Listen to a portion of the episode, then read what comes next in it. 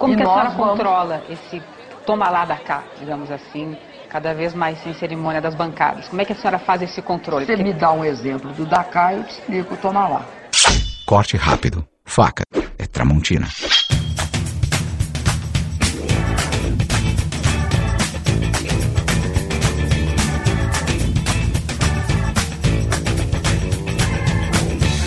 Grande Coisa.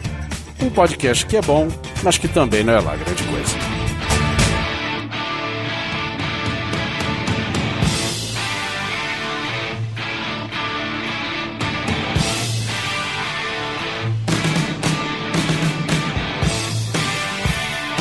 Olá, coisas e coisas, tudo bem com vocês? Aqui é o Guizão e nessa sala escura desse necrotério fétido e cheio de cadáveres de vilões de filmes, estou com o Oliver Pérez E tem de alguns heróis também. e também estou com o Tony Garrido do Grande Coisa, o senhor Ian Marlon. E aí, galera, saudade de vocês, gente. Versão mini crack do Tony Garrido. É, tipo, versão Bubblehead. O Ian, cara, ele tem, um- ele tem coisas surpreendentes a contar. Ele, inclusive, não só conhece o Acre, como ele namora uma pessoa de lá, velho. É, eu, eu fui lá, galera. Existe. Acreditem, existe. Bom, eu não sei, de repente o avião ficou dando voltas e voltas e parando pro Projac, o que é bem plausível, mas a princípio existe. A questão é, você foi pra algum lugar que não seja Rio Branco? Hum, Não. Ah, então temos um problema. Bom, nesse episódio nós não vamos falar de Acre, apesar de tudo, mas nós vamos falar sobre as mortes no cinema. A gente tava pensando numa pauta legal, inclusive o Oliver Pérez está presente aqui em loco, mais uma vez comigo, aqui nesse necrotério. E a Secura que é de matar, então aí vem a ideia. E nós vamos falar sobre algumas mortes icônicas e que lembraram, às vezes não tão icônicas, mas que lembraram, marcaram a gente no cinema de vários filmes que a gente acha interessante. E vamos para essa catástrofe de mortes e luto depois dos nossos e-mails.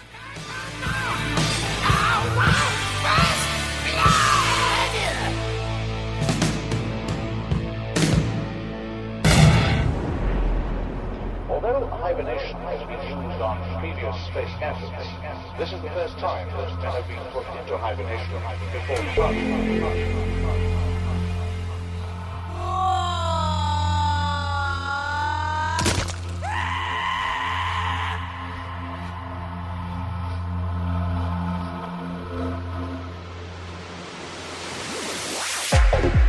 E vamos para mais uma leitura de e-mails e comentários aqui do Grande Coisa, referente ao episódio 28, indicando coisas. Estou aqui com o sumido, desaparecido, porém ainda muito querido Simão Neto. Ah, olá, amiguinhos! Voltei devagarzinho, mas voltando, bem devagarzinho, praticamente mancando. Esteve ausente nos últimos dois episódios, né, Simão? Pois é, pois é, gente. É, Os, do- os dois episódios, eu digo esse e esse que vocês vão ouvir hoje e o anterior. é, exato, é. Mas é, até que eu tô editando, pelo menos, alguma coisa, né? Resumindo, depois de velho, resolvi aprender a andar de patins e rompi o ligamento cruzado do meu joelho esquerdo completamente. e aí, sabe como é que é, né, gente? Cirurgia, aquela patifaria toda, três horas de, operação, meter uma furadeira no meu fêmur, mas eu tô bem, tô me recuperando aí, agora já tá dando pra voltar a gravar. Obrigado pelo carinho aí de muita gente pelo Facebook que me acompanha. Valeu, gente. Obrigadão mesmo, cara. Valeu mesmo. Outra coisa que eu quero falar, sabe o que acontece, Simão? Hum. Não pode elogiar, entendeu? Porque a gente recebeu, cara, uma porrada, uma porrada de e-mails, cara. A galera se identificou com coisas da escola, inclusive chamaram seu amigo Cubo, que era pra, pra convidar ele pra participar. Eu vou ver se eu acho esse cara, porque, sem zoeira, eu não vejo ele desde o segundo colegial, velho. Ele deve ter se matado fazendo alguma bomba, sei lá. Se sobreviveu, fez grandes feitos. Eu vou pesquisar se eu acho esse cara aí. Trabalhou hoje com demolição. É, deve ser. E nesse e-mail, cara, a gente recebeu pouquíssimos e-mails, mas recebemos uma quantidade boa de comentários. Gente, se vocês acharam interessante o tema, se vocês gostarem, querem indicar alguma coisa nesse caso, né? Vocês acharam, porra, que tema legal, manda e-mail pra gente, cara, ou comenta lá no site, quem sabe. Ainda bem que a gente tem uma série, uma, uma quantidade boa de ouvintes, né, cara? E poucos deles se manifestaram. É porque às vezes as pessoas. Eu até entendo, sabe? O cara entra no site ou baixa direto do iTunes e gosta de ouvir. Mas assim, vocês não fazem ideia do como é legal legal receber o feedback de vocês, o like, o, o compartilhar, o curtir, porque ajuda demais. Podem fazer o que eu faço, por exemplo. Eu vejo que saiu episódio novo, eu entro no post, sabe? Ah, deixa eu ver, saiu episódio novo, deixa eu entrar no post e ver o que, que tem no post. Eu, normalmente tudo que a gente fala é, vai pro post, né? Então. É Links. legal, pô, pelo menos você vê links, vídeos, várias coisas que a gente comenta. Normalmente tem sempre uma relação no post, né? Então é bacana pra vocês verem. É, assim espera, né? Que tem É, relação com o post, né? A maioria deles tem, no caso. Então vamos para os e-mails, Visão. O primeiro e-mail do nosso já querido ouvinte, Anderson Cardoso. Ele diz o seguinte: Fala coisas. Fala, Anderson. Tudo bom, meu querido? Belo cast, hein? Vamos lá direto para as minhas indicações. Se me permitem, vou adicionar um tópico podcasts. Pode ser?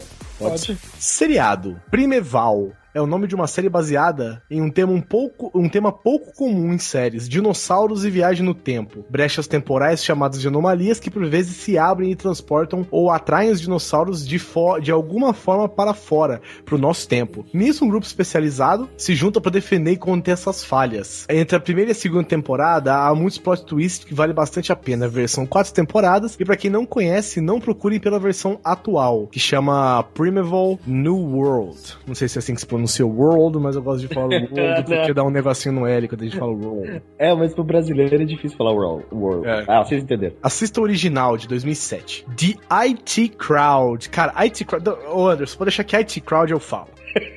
IT Crowd é o seguinte: Deixa pro back, né? é uma série britânica que uma menina ela entra numa empresa que é gigante, tipo, é tipo uma IBM da vida assim, e ela vai trabalhar com os caras da TI. Tá ligado? Aí ela, é o seguinte, ela chega vai falar, sei lá, com o presidente no, na, na cobertura, né, da, do prédio e tal. Ele fala, ah, então você vai descer lá falar com os meninos. Ela pega o elevador, cara, ela vai descendo, tipo, é, sei lá, tava no 20. Aí vai lá, 3, 2, 1, 0, menos 1, menos 2, menos 3, menos 4. Aí chega na sala dos caras, tá ligado? É, tipo, menos whatever. É, os caras ficam num puta num subsolo, assim. Uhum. Aí, são dois, aí são dois carinhas. Um é meio. Um é meio normalzão, assim, só faz uns comentários engraçaralhos. O outro é um neguinho, cara. E ele tem um cabelo, tipo um Black Power, só que o Black Power dele tem um corte no meio, assim, que faz um L na cabeça. A série é muito louca, velho. A série é muito louca. Os caras são responsáveis pela TI. E aí tem um episódio que eu acho demais que os caras acham o, o, o, o servidor fica lá na sala deles, né? E eles. A menina entra na sala do servidor, pra ela não entrar na sala do servidor. Ela entra, tem um cara, tipo um vampiro que mora lá dentro, tá ligado? A série é muito boa, assim, o, o Anderson tá indicando até a terceira, porque ele acha que eles perderam depois, eu não sei dizer. Eu não acompanhei mais que as três primeiras temporadas, mas eu achei, achei foda, velho. Fica a dica. Em livros, ele indicou aqui é, a vida, a espetacular vida da morte, e ele indicou um aqui que chama Como Ver um Filme, que é da Ana Maria Baiana, é, onde ela fala sobre a linguagem cinematográfica de uma forma bem simples e direta. Eu acho legal pra caramba isso. Uhum. Em games, ele sugere é, Injustice Gods Among Us. Uhum. Eu não joguei, mas eu achei muito legal o É jogo. É bem padrão esse jogo até já. Mas é mais Mortal, Mortal Kombat é meio assim, né, é, cara? é, mesmo. Ele tem, o, o ele, ele tem a jogabilidade parecida com Mortal Kombat, pelo menos que eu vi, né? O diferencial desse jogo é que ele tem um modo história muito legal. Ele tem muito cinematics, muita história, não é só simplesmente assim, luta com um, passa pro próximo, luta com um, passa pro próximo. Ele tem uma história muito legal, muito envolvente, e você quer ir lutando pra você ver a história. Então é mais pela história que eu acho que, que, que é o diferencial do jogo. Porque luta, jogo de luta não é uma merda, né, gente? Vamos falar sério. Ele também falou do Call of Juarez Gunslinger, né? Que é um jogo Foda. recente, inclusive. Foda. A gente conversou sobre o Call of Juarez de Cartel. A gente falou lá no. Eu, no caso, né? Eu, Kodoji, o Ed e o Vivaco. A gente falou lá no. Cidade Gamer? Cidade Gamer, cara. Jogos que são um horror. Vai ter o link aqui no post, cara. A gente falou muita bagaceira, velho. Muita bagaceira. Eles fizeram pra comemorar o, o 13 de. Sexta-feira 13, né? É, é Então a eu gente vi. já vi. falou sobre jogos que são o horror. O em filmes ele cita a busca, a busca que é do Wagner Moura, e ele cita também Dois Coelhos. Dois Coelhos é um filme louco, cara. É, é tipo um, um- Bom, vou ler aqui, ó. Também nacional narra a história de um cara que quer fazer justiça com as próprias mãos. Tem um plot um tanto quanto difícil de comentar e dar spoilers, por isso me limito só a escrever até aqui. É um pouco clichê em algumas coisas, mas se sustenta muito bem e em outras vale ver sem dúvida. Qualquer coisa com coelho já é louco. Agora, coelho nacional brother. Que curioso. E ele também agora, ele quis acrescentar uma série de. uma indicação de podcasts. Ele quer começar aqui indicando grande coisa, não, brincadeira.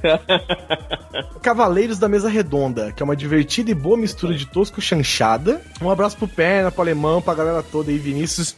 Beijo pra vocês, meus queridos. É, merece uma menção, pois é um podcast esforçado e de boa qualidade sonora, com pautas super legais. Ele também indica o Super Controle, o Super Controle eu conheço, o cast dos meus chapas, de Carlos Barbosa, do Rio Grande do Sul. Eles falam de novidades do mundo dos games e o que estão jogando. Fazem também disputas, apostas no mundo dos games de uma maneira bem divertida e dinâmica, com um sotaque característico do Sul e o humor e conhecimento vai muito além. Ouçam. Aerolitos, podcast do Léo Brusque. Léo Brusque, nosso amigo Léo Brusque, comenta sempre aqui com a gente e trata de vários assuntos do nosso cotidiano com muito bom humor e descontração. Olha só, cara, ele, ele tem tipo uma micro resenha pra todos, né? É, então. tem o mais sensacional feedback da podosfera brasileira. Ouçam. Praticamente o cara é um gerador aleatório de sessão da tarde, pra genérico. muito bom. E também indica por último aqui o Muamba Cast, mais de utilidade pública. E a pauta sempre são tipo as compras virtuais da galera, tanto no exterior quanto aqui no Brasil. Eles têm 15 casts por enquanto, né, até o momento. E eles dão indicação de lojas, vendedores, lugares e serviços bons e ruins para compra. Ó, isso é interessante. Caramba, velho. Ganhou ouvinte essa turma aí.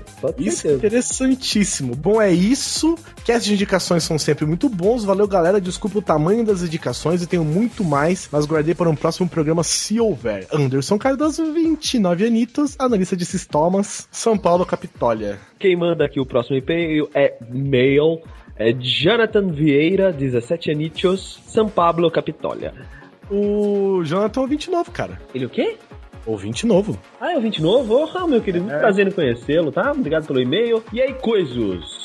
Esse é o primeiro que mando para vocês. Conheci vocês através do Tourinho, via Facebook. Assim que eu escutei o GC28, foi amor à primeira vista. Desde então, venho escutando dos os GCs. A ah, todos os GCs. Deve ser isso. Uh, seja no trabalho que eu mega erro, pois sempre tenho ataque de risos descontrolado. Pô, obrigado. Ou até em casa, eu enfim. Não, eu, eu, não sei se, por exemplo, um ataque de riso é, é, um elogio, cara. É lógico que é um elogio, velho. Tá tirando. É, eu não sei, porque, sei lá, porque, tipo assim, ele falou, ó Ó, que nem aqui, ó. Seja no trabalho, que eu sempre, que eu mega erro, pois sempre tem ataques de. Tipo, a gente, o cara erra no trabalho. Será que isso é um elogio? Tipo, ó, tem ataque é, de é. vocês fazem eu fazer meu trabalho errado. É lógico que é um elogio. Se ele for demitido, é o maior elogio de todos.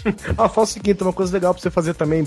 Ah, baixa ah, é? toda essa coisa e põe numa pasta compartilhada pra galera aí ouvir. Enfim, a minha recomendação é de um livro chamado A Espetacular Vida da Morte. Esse livro traz a história do desastrado jornalista Horácio Portobello, que após ter sua carreira completamente destruída pelo seu vingativo ex-editor, olha aí, é obrigado a iniciar uma promissora e duradoura rotina como vendedor de cachorros quentes. Ó, vou te falar, cara, todos os editores são vingativos. Né? Quem edita, quem edita tem ódio no coração. eu que eu digo, vamos lá.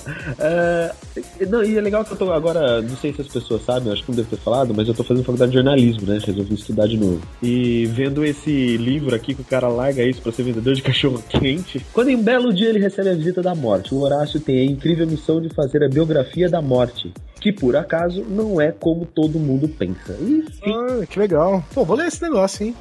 Interessante, fiquei, fiquei interessado.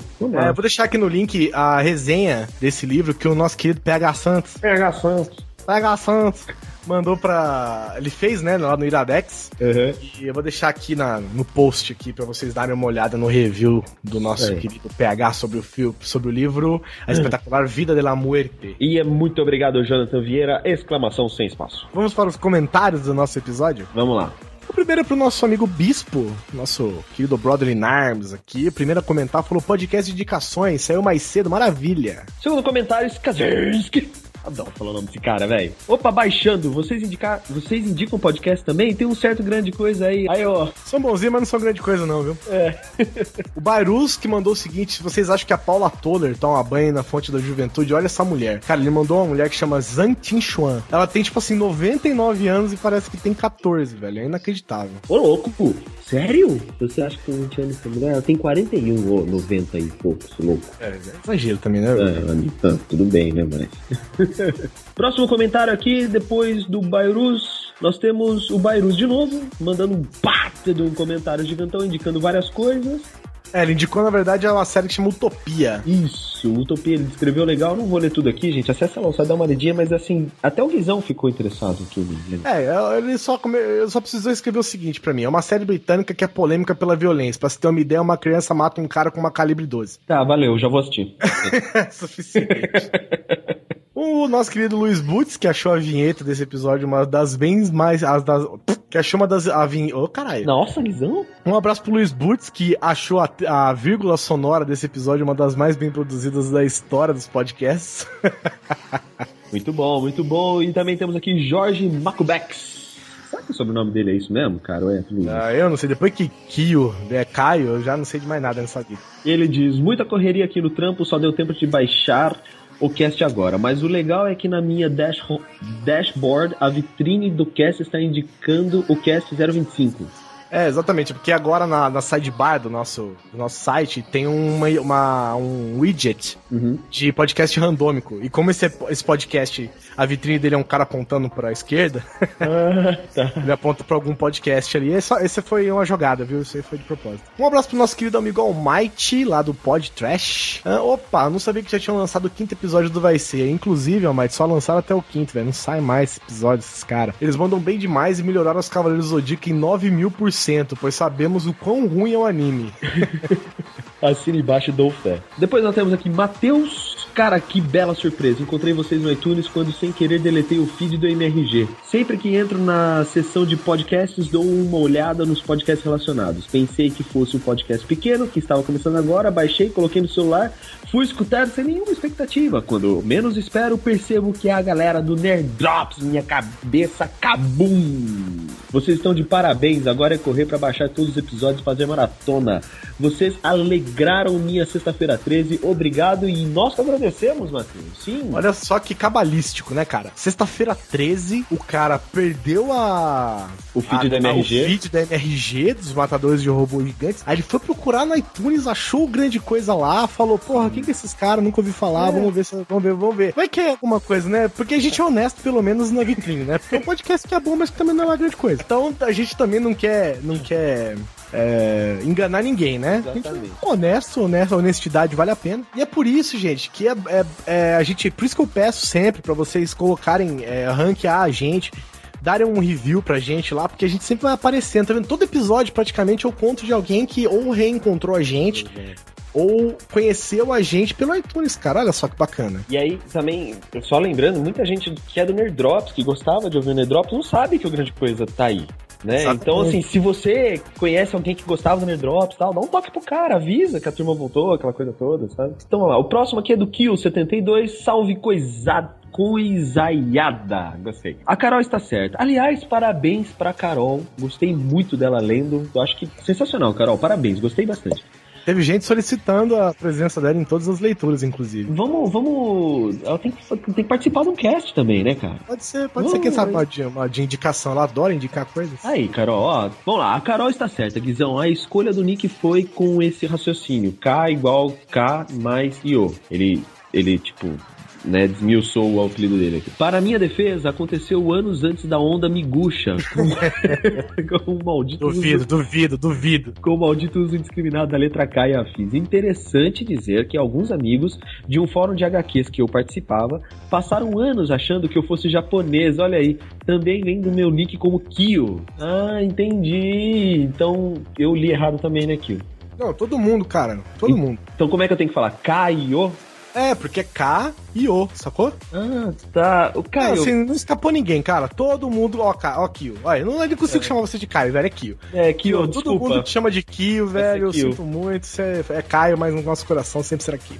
Desculpa, velho. E por último, um abraço ao nosso querido Rubens Cavalheiro, o rapaz que eu acusei e que. Que é um gentleman, né? Eu tenho certeza que é possível, inclusive, ele fazer isso de pintar a internet de cor de rosa.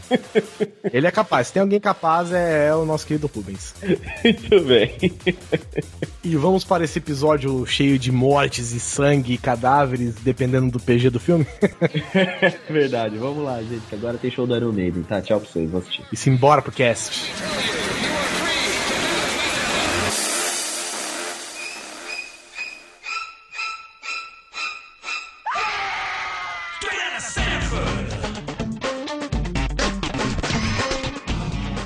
Estamos de volta. Deixa eu falar baixo. Ah, não, tá todo mundo morto, não precisa falar baixo. Não vai acordar. Espero que não acorde ninguém, né? Todo mundo meio morto é outro filme dessa dupla.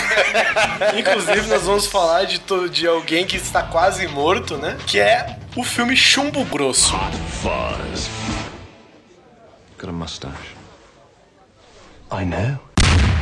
Hot Fuzz, né? Em inglês, o filme é de 2007. Que puta filme, vocês já viram, né? Todo mundo viu? Eu vi e eu tenho a dizer que é o tipo de comédia gore. Assim, eu não sei se vocês já assistiram Shaun of the Dead, que é o Todo Mundo Quase Morto. É da mesma dupla, né? O Nick Frost e o Simon Pegg. Esse filme fa- fala do seguinte: é, o Simon Pegg, ele é um policial desses linha dura, assim, tipo, não pode ver menor de idade bebendo. É o juiz dread da realidade. Exatamente, o juiz da realidade. O cara é tão fodido que ele acaba indo pra uma cidade só pra. Tipo, o nego quer distância dele lá, porque ele, só, ele é muito justo. Na, ver- na verdade, ele é tão bom que faz toda a força policial de Londres parecer mal. Exatamente.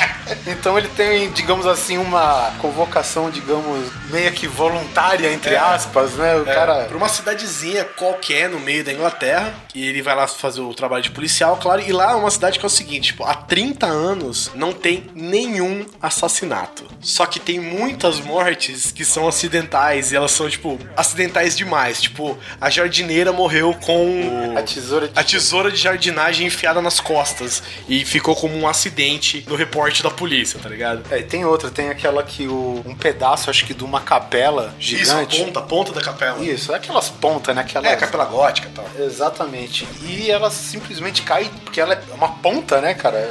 E é tipo como se fosse uma pirâmide comprida. E ela cai, cara, assim, bem na cabeça. Tipo, imagina, é, é o, é o carinha do Silent Hill, só que não, ao contrário, sabe?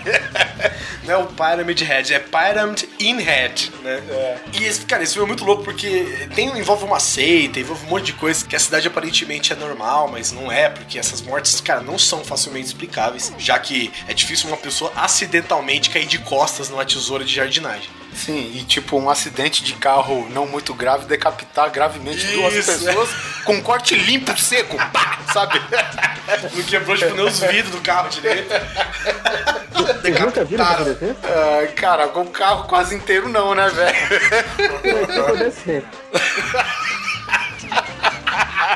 Aqui o carro nem precisa bater aí, né, velho? E aí, o que, que vocês acham desse filme, cara? Eu acho esse filme fantástico. Isso me lembrou aquela história lá do, do Debbie Lloyd, você lembra? Do passarinho que morre, do, do Lloyd, eu acho. Aí o que, que aconteceu com o seu passarinho? A cabeça dele caiu.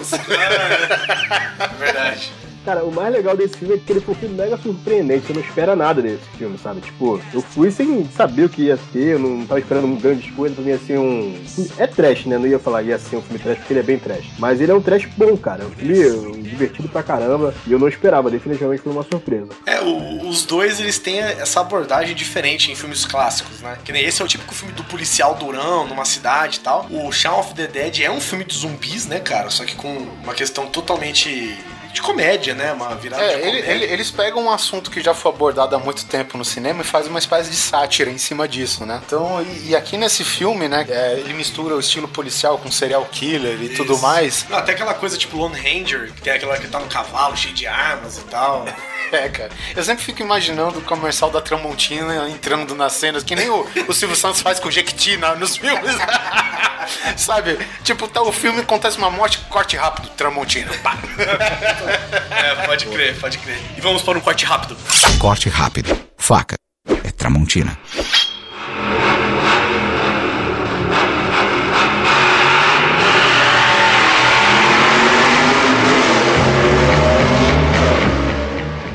Cara, outro filme que a gente tem aqui na nossa lista é o Death Proof, ou Prova de Morte. A prova de morte, né? Não, acho que é Prova de Morte. Não, né? é a prova de A prova. Proof, pô. Ah, ah, sim. A prova, Prova de morte. Sim, sim, sim. Morreu, prova. Nota zero. Mas esse daqui a gente tem um personagem. Isso daqui é aquela, é aquela típica coisa do, do Tarantino de ressuscitar velhos astros, né? Ele pegou aqui o Kurt Russell, que não, não digamos que ele nunca se aposentou em baixa, digamos assim. Ele estava um pouco ausente das telas, né? E- Como assim baixa? Baixa, você não tá, cara, você não tá levando em consideração versão Fuga de Los Angeles, cara. Não, claro que não, mas isso daí foi em 96, cara. Não importa, cara. É filme que 96. fica pra- por eras. O cara que surfou no meio de Los Angeles, né, O cara? canal em Los Angeles e caiu dentro de um carro sem cair uma gota d'água fora. Um Cadillac, é, exatamente. E então, o Kurt Russell nesse filme, é, na, na verdade, só lembrando aqui, o, a prova de morte era pra ser um filme lançado junto com o Planet Terror, né? E acabou que aconteceu que na estreia os dois não tiveram aquela rentabilidade muito boa, então o pessoal, um corte rápido, Tramontina, e o pessoal dividiu em dois e, sei lá, de repente com o intuito de duplicar a bilheteria, né? O que também não foi o caso. Mas enfim, o Kurt Russell, cara, ele faz um personagem aqui que é o Stuntman Mike, algo como o dublê Mike, né? É. Só que Stuntman é muito mais impactante. É, é, é dublê em inglês, né? É. E, e o cara, pra você ter ideia, ele é um maníaco. A gente pode falar que ele é um serial killer que mata as suas vítimas com um acidente de carro. Você já viu isso, Guizão? Vou pegar meu carro vou matar aquele cara. Já, já vi sim. arma. Só que TV a tem sua direto, vítima está dentro de um carro. Ah, tá. O carro dele, cara, é é como o nickname dele já diz, Stuntman. O carro dele é um carro de dublê com toda aquela armação e caralho a quatro. Tem o toco? Tem toco embaixo pra fazer capotar, não? Ah, não sei, mas ele tem toda aquela armação por dentro que não deixa o carro amassar. Sei, sei. É, Tipo carro de NASCAR. é, de maneira não letal, pouco punch, né? A cabine do. Que é importante, você não letal pro É, exatamente, a, a cabine do piloto dele é bem isolada em termos de blindagem, isso. E tem uma cena, cara, que é, obviamente, o Quentin, o Quentin Tarantino desenvolve todo aquele diálogo longo, Sim, sim. que todo mundo gosta, que é a marca registrada dele, e simplesmente que é um grupo de moços, né, que bate palco com esse Stuntman Mike, e de repente, cara, cada um vai pro seu lado, as moças trêbadas vão pro seu carrinho e Stuntman Mike pega sua máquina de matar. E que é o. Eu nem lembro. Você, tu lembra que carro que é, Ian? Cara, é um carro desses tipo americano, esse muscle car, não era? É, Muscle Car, exatamente. É um Muscle Car, cara. E tem uma cena, praticamente, as meninas andando, festejando dentro do carro, bebendo, dirigindo de boa e não sei o quê. Tranquilo, né? Bêbados, dirigindo, tudo. Normal, Brasil. E o Stuntman Mike, ele simplesmente planeja o quê? Matá-las num choque frontal com este carro. E tem e essa cena, cara, é muito foda porque eles mostram em slow motion, né, Ian? Foi em slow Nossa, essa, essa cena vale o filme, assim. Você pode, depois dessa cena, você pode desligar a TV e ir embora, porque essa cena vale realmente um DVD. Nem um DVD, acho que vale um Blu-ray. Blu-ray, ah, sim. Blu-ray. Estamos, hoje a gente tá na era HD, Yamaha. 2005 aqui não, né? É, perdão, galera, aqui ainda compro DVD. Enfim, cara, e tem uma cena em slow motion de toda a gosma e matança que acontece dentro do carro das meninas. Inclusive, tem uma cena que é muito foda, porque a menina tava dirigindo toda arreganhada no banco da frente, com a perna pra fora do- da janela. Não, era do carona, do carona que Do tá com a perna pra carona, fora. sim, sim, do carona. Pagando de gatinha, sim? Isso. E cara, e o carro, praticamente o, o Stuntman Mike ele faz a mágica de teleportar o carro dele pra dentro do carro das meninas, velho. E o final da cena, cara, é simplesmente. Eu não sei como que os caras tiveram aquele nível de realidade naquela coxa falsa. Até hoje eu me questiono se os caras não foram visitar algum necrotério, né? Como é que é uma coxa de verdade? né? É, porque, cara, foi foda. Mas, tipo, a, cena finaliza com uma coxa de uma mulher inteira, coxa, joelho, que dá inveja até o neto que tá hoje operado sem joelho. E, enfim, e ela se chocando no asfalto, e é todo aquela, a- aquele choque, né, na, na pele, na carne humana, cara. Cara, é um filme gore e é um filme de vingança, né? A gente só vai falar essa parte aí, porque no final devia até estar aqui na, na nossa- na nossa lista de filmes de vingança, porque afinal, pessoas se vingam do Stuntman Mike no final. Ah, importante saber. É muito importante. Então, confira esse filme. Não é um dos melhores filmes do Quentin Tarantino. Acho que, inclusive, Eu diria que é o pior. É, é o- Não que ele seja ruim, ele é o menos bom, vamos dizer assim. é, o Quentin Tarantino a gente sabe que tem aqueles fanfreaks, né? Se você falar que é ruim de cara, é foda. Nossa, Não, é. ele é o menos bom. Então tá certo. Não, um, um detalhe interessante, cara, dessa cena é que ela repete várias vezes, tipo, mostrando como cada uma das meninas morreu. Uma menina, a última, se eu não me engano, cara, a roda do carro do cara passa em cima do rosto Isso, dela, cara. Exatamente. Jesus. É animal, cara. É, Assim, é muito boa, muito boa mesmo essa cena. É, e a cabeça indo pra trás, o pescoço quebrando. É, meu, é cena de louco esse filme, cara.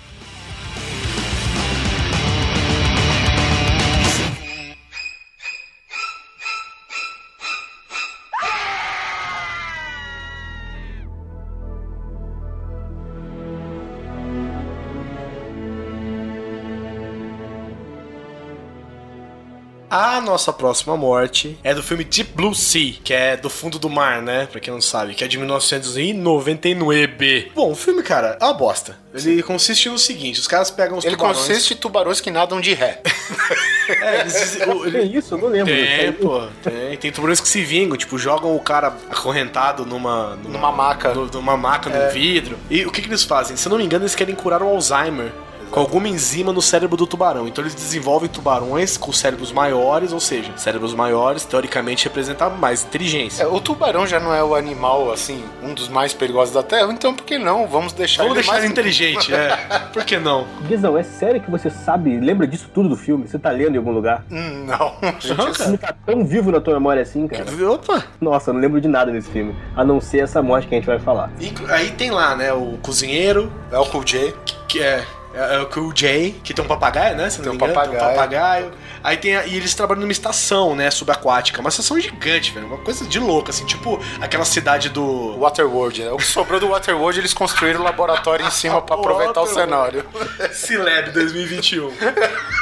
Ah, eu, eu queria saber por que eles fazem tudo de vidro no fundo do mar, velho. São muito idiota. E todos esses lugares subaquáticos tem aquela parte pressurizada, né? Que fica. que tem como se fosse uma piscina dentro. Que as pessoas mergulham submarino, saem mergulhando e tal, que é. Puta, como é que? É tipo uma sala, né? Pressurizada, em que a, a pressão do ar é tão alta que fica uma piscina de água que dá pro oceano. Ou seja, você mergulha por ali e a água não entra. Nesse aí, o pessoal conseguiu fugir pra dentro desse lugar. Eles estão lá desesperados. Ah, meu Deus, o que vamos fazer? E tem o senhor Samuel L. fucking Jackson. E o que, que ele faz? Ele resolve pagar de motherfucker e dar um discurso motivacional desse assim. Tipo, vocês estão pensando o quê? Agora a gente vai se unir mesmo, vai Porque a gente tá. Meu, a, a- a gente tem tubarões que são. que ficaram inteligentes e que nadam de ré e estão fudendo com a gente. Inclusive tem um tubarão do tamanho, sei lá, do Titanic que anda dentro de uma cozinha. É, Eu- Aí anda, nossa, eu tinha esquecido disso, cara. Aí come o papagaio do cara. Ele vai se rastejando né, pela cozinha. É pra- praticamente um. Não, porque quando- quando a gente fala ele anda, né? Quem nunca viu o filme, tubarão, né? Ele anda e usa uma metralhadora, né? É o tubarão. É, ele é o do, filme do Austin Powers, essa porra, né? Mas enfim, o que é interessante, cara, é que a cena, ele. Ok, o filme é uma bosta, mas você meio que tem uma imersão no monólogo que o Samuel Jackson faz. Que a galera, pô, tamo na merda, tamo no fundo do mar, os tubarão que nada de ré quer pegar a gente, e a gente tá sem nada, tem certo assim, oxigênio, o tubarão jogou um cara na maca no vidro pra arrebentar e não sei o que. E o Samuel Jackson, o cara simplesmente chega, porra, cara, não é assim que se faz, pô. Bota a pica na mesa e fala, É. blá. Nós somos mais inteligentes, porra. Nós somos fodas. Nós vamos matar, nós vamos nos superar. O tubarão pegou, acabou. Samuel Jackson.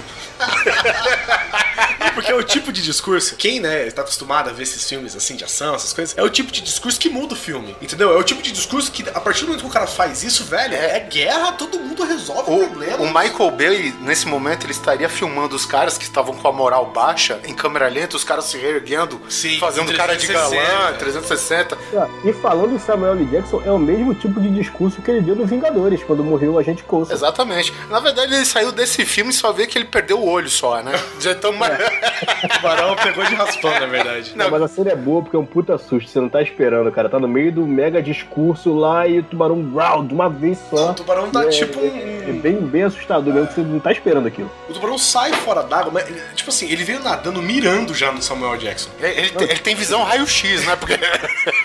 Ele sai da água num embalo, que assim, o Samuel, tipo, ah, que a gente. Já era, O- mandou o cara pra dentro d'água e acabou. O Samuel Jackson, ele é reduzido a uma mera manchinha vermelha no piso, velho. É. Uma mera manchinha vermelha CGI ainda por cima. E tipo, o mais legal, cara, tô certo, a morte foi espetacular, né? Mas a cara do pessoal, velho. E agora? Fudeu. Acabou o discurso. Eles estavam já. era- faltava aquele suspiro, sabe? E- é renovador, sabe? O cara ia, e o cara tava puxando o ar, tipo, caralho. Acabou, velho. Simplesmente mostra que você não vai vencer os tubarões a partir dali, entendeu? Aí, velho, aí é. Pega pra capar e vai que skin. Isso, isso daí é que nem o hino do 15 de Piracicaba. Abre a porteira. Acabou. Porteira.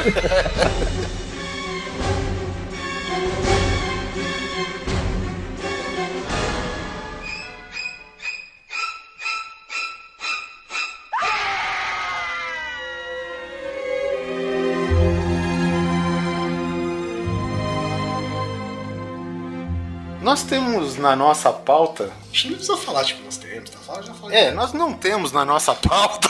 Afinal, esse site aqui. do filme Green Mile, que aqui saiu com uma espera de um milagre. Cara, com... puta, puta filme, cara. Escrito por quem? Stephen King.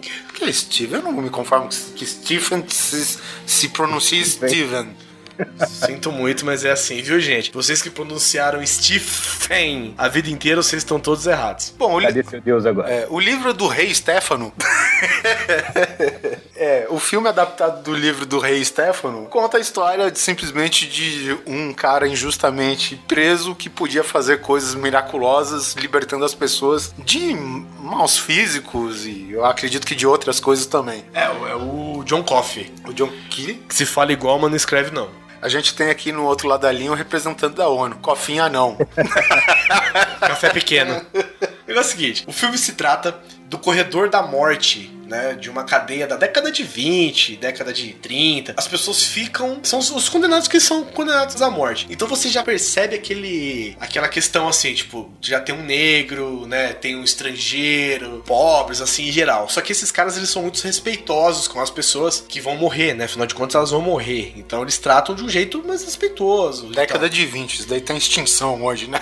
É, não, tipo assim, ele- eles, eles já tratam de um jeito muito pra frentex, né? Assim. É, porque, digamos assim, época, né? se você tá condenado, eu acredito que o pior de tudo é, ok, tem ó, o fator morte, mas acho que o tempo que você, as vésperas que você passa antes do, da execução, né, da, da sua sentença, você tá num estresse todo dia lá e Todo de- dia. então o- a recomendação, recomendação não, a atitude moral desses guardas, né, da Milha Verde, que eles chamavam, que era o corredor da morte, né, é um nome mais bonito lá. É. A Milha Verde porque o corredor era verde até ele andar a cadeira elétrica. Mas é é justamente porque, pô, os caras estão no nível de estresse muito alto, os caras estão com a morte já fungando nas costas. Então, pô, vamos tratar eles É, pelo menos com um pouco de respeito. beleza, tal. dignidade e tal. É, Aí tem um filho de uma puta que ele é tipo assim: você sabe quem eu sou, você sabe quem é meu tio, sabe quem é meu pai. E esse cara, ele entra junto deles porque ele quer um lugar melhor e tal, mas acabam colocando ele lá, acho que pra aprender até, se eu não me engano, Sim, né? é, digamos que é um trajeto até algo maior. É, pra, é um- é- ele é uma carreira, né? Ele tá seguindo uma Isso. carreira. E até o momento em que eles vão a cadeira elétrica, a morte, todas as mortes são por cadeira elétrica. Eles têm todo o procedimento que eles ensinam para que a pessoa não sofra durante a morte, que ela tenha uma morte rápida e tal. Aí esse filho de uma puta que tá nervoso com esse personagem específico, que é o Edouard Delacroix, É, ele tá nervoso com todo mundo É, que tá porque ele é um babaca, É um né? babaca, É, é, é um exatamente. É um ator ótimo esse Não, cara. não, não, assim, Não estamos, mal, né? é, estamos falando ator, do né? personagem sendo filho da puta. E, ele, e, ele é- e o ator é tão bom que você quer que o personagem morra. De tão bom que ele é. Todos ali, inclusive, são muito bons. E esse Eduardo Delacroix, chega o momento dele morrer. Eles têm um procedimento que eles raspam a cabeça da pessoa e colocam uma esponjinha molhada pra que a eletricidade passe de uma vez pela pessoa e ela morra. É, já anestesia, já acaba com o cérebro primeiro pra não É, ter já, que. já arrebenta tudo. Que é pra durar coisa de segundos, né? A, a, a eletrocução. Aí esse cara de vingancinha, ele não molha essa espuma, essa esponjinha. Então, cara, o cara é eletrocutado, eu acho que, tipo assim, durante 10 minutos, cara, que chega a pegar fogo pelos olhos, estourar, às vezes, nego gritar, chegar aquela. subir aquele fedor de carne queimada, as pessoas começarem a passar mal, morrendo. Cara, essa é uma morte muito triste, velho. Eu, eu, eu fico, eu, eu dou risada, cara, porque tem uma hora que o cara só tá caveirinha, convenhamos, só tá caveirinha, já queimou tudo, inclusive as cordas vocais, mas ele grita. Sabe? É muito, assim, digamos, é, um, é um- uma falha palpável, né, cara? Porque o cara naquele estado não grita mais, pelo É, amor não é de uma Deus. falha, né? É um jeito Stephen King de mostrar as coisas. Sim. Né? Cara, a, grande verdade, você sente o cheiro de carne assada na sua sala. Você sente, cara. Se você Não, o a- filme. A, a sensação de ver o filme é muito, muito tensa mesmo, essa cena. É muito ruim, cara. E a, e, a, e a cara de todo mundo, inclusive do filho da puta que fez isso, sabe? É, é demais, velho. Não, é demais. E, e é legal que é porque o- as pessoas que foram, digamos. é, Assistir, né? Porque tem as pessoas que vão assistir que elas foram afetadas de alguma Sim, são maneira, da foram, família. foram vítimas, exatamente. E, e, tipo, e essas pessoas que querem ver o filme, ah, o fim da pessoa, e porque tem aquela raiva dentro, não conseguiu, sabe, perdoar o cara, essas pessoas, cara, saem gritando desvairadamente, me deixa sair, me deixa, e o cara gritando, pegando fogo, fumaça, não sei o que, e tudo, e nego vomitando na, no salão prisão lá da morte, sei lá como que chama, cara. E, e o desespero é tanto. E o tal do filho da puta não conseguia nem olhar, cara. E É. eu, eu acho que muito engraçado, muito engraçado não, mas tipo, uma mini vingança que aconteceu, o Tom Hanks pega no cangote dele e fala: Agora tu olha, filha da puta, o que tu fez, assim, sabe? Tu olha. E tem, ok, é uma cena de estresse do caralho, né? Sim, sim. Aí chega o diretor da prisão, depois que passa toda a balbúrdia, né? E o cara, porra que aconteceu lá? Tom, "Ué, uma execução muito bem sucedida. Eduardo Delocrat tá morto. e ele acaba dando risada. Mais bem sucedido que isso, impossível, né? Era pro cara morrer, ele morreu. é, ma- matou as 15 gerações de almas das pós-vida dele, né, cara? Desse jeito, cara.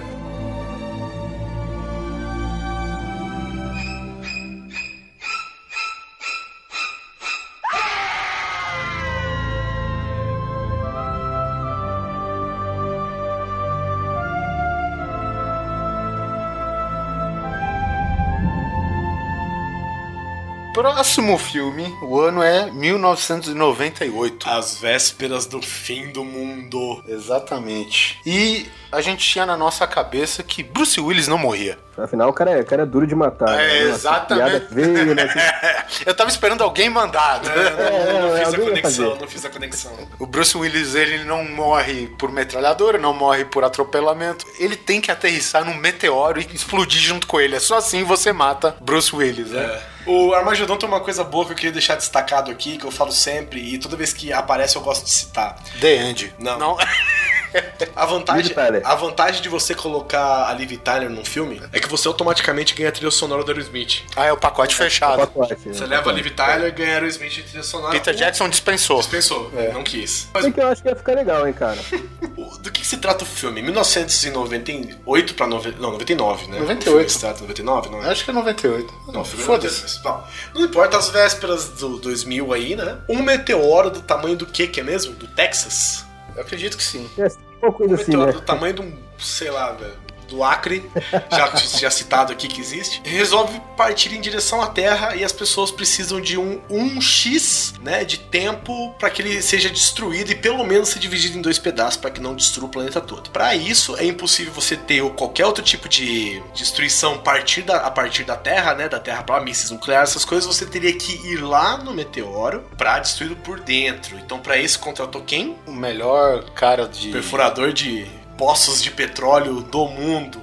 Ele e toda a sua equipe, né? É claro que eles fazem todo um, um plano de vida, né? Não quero pagar mais imposto, tal, tal, tal, tal. E eles vão, né? De Até... Eles fazem uma barganha com o governo, né? Tô Exatamente. arriscando meu rabo pra caralho. Eles salvar o mundo por sua causa, eu quero pelo menos privilégios. E eles vão até o meteoro.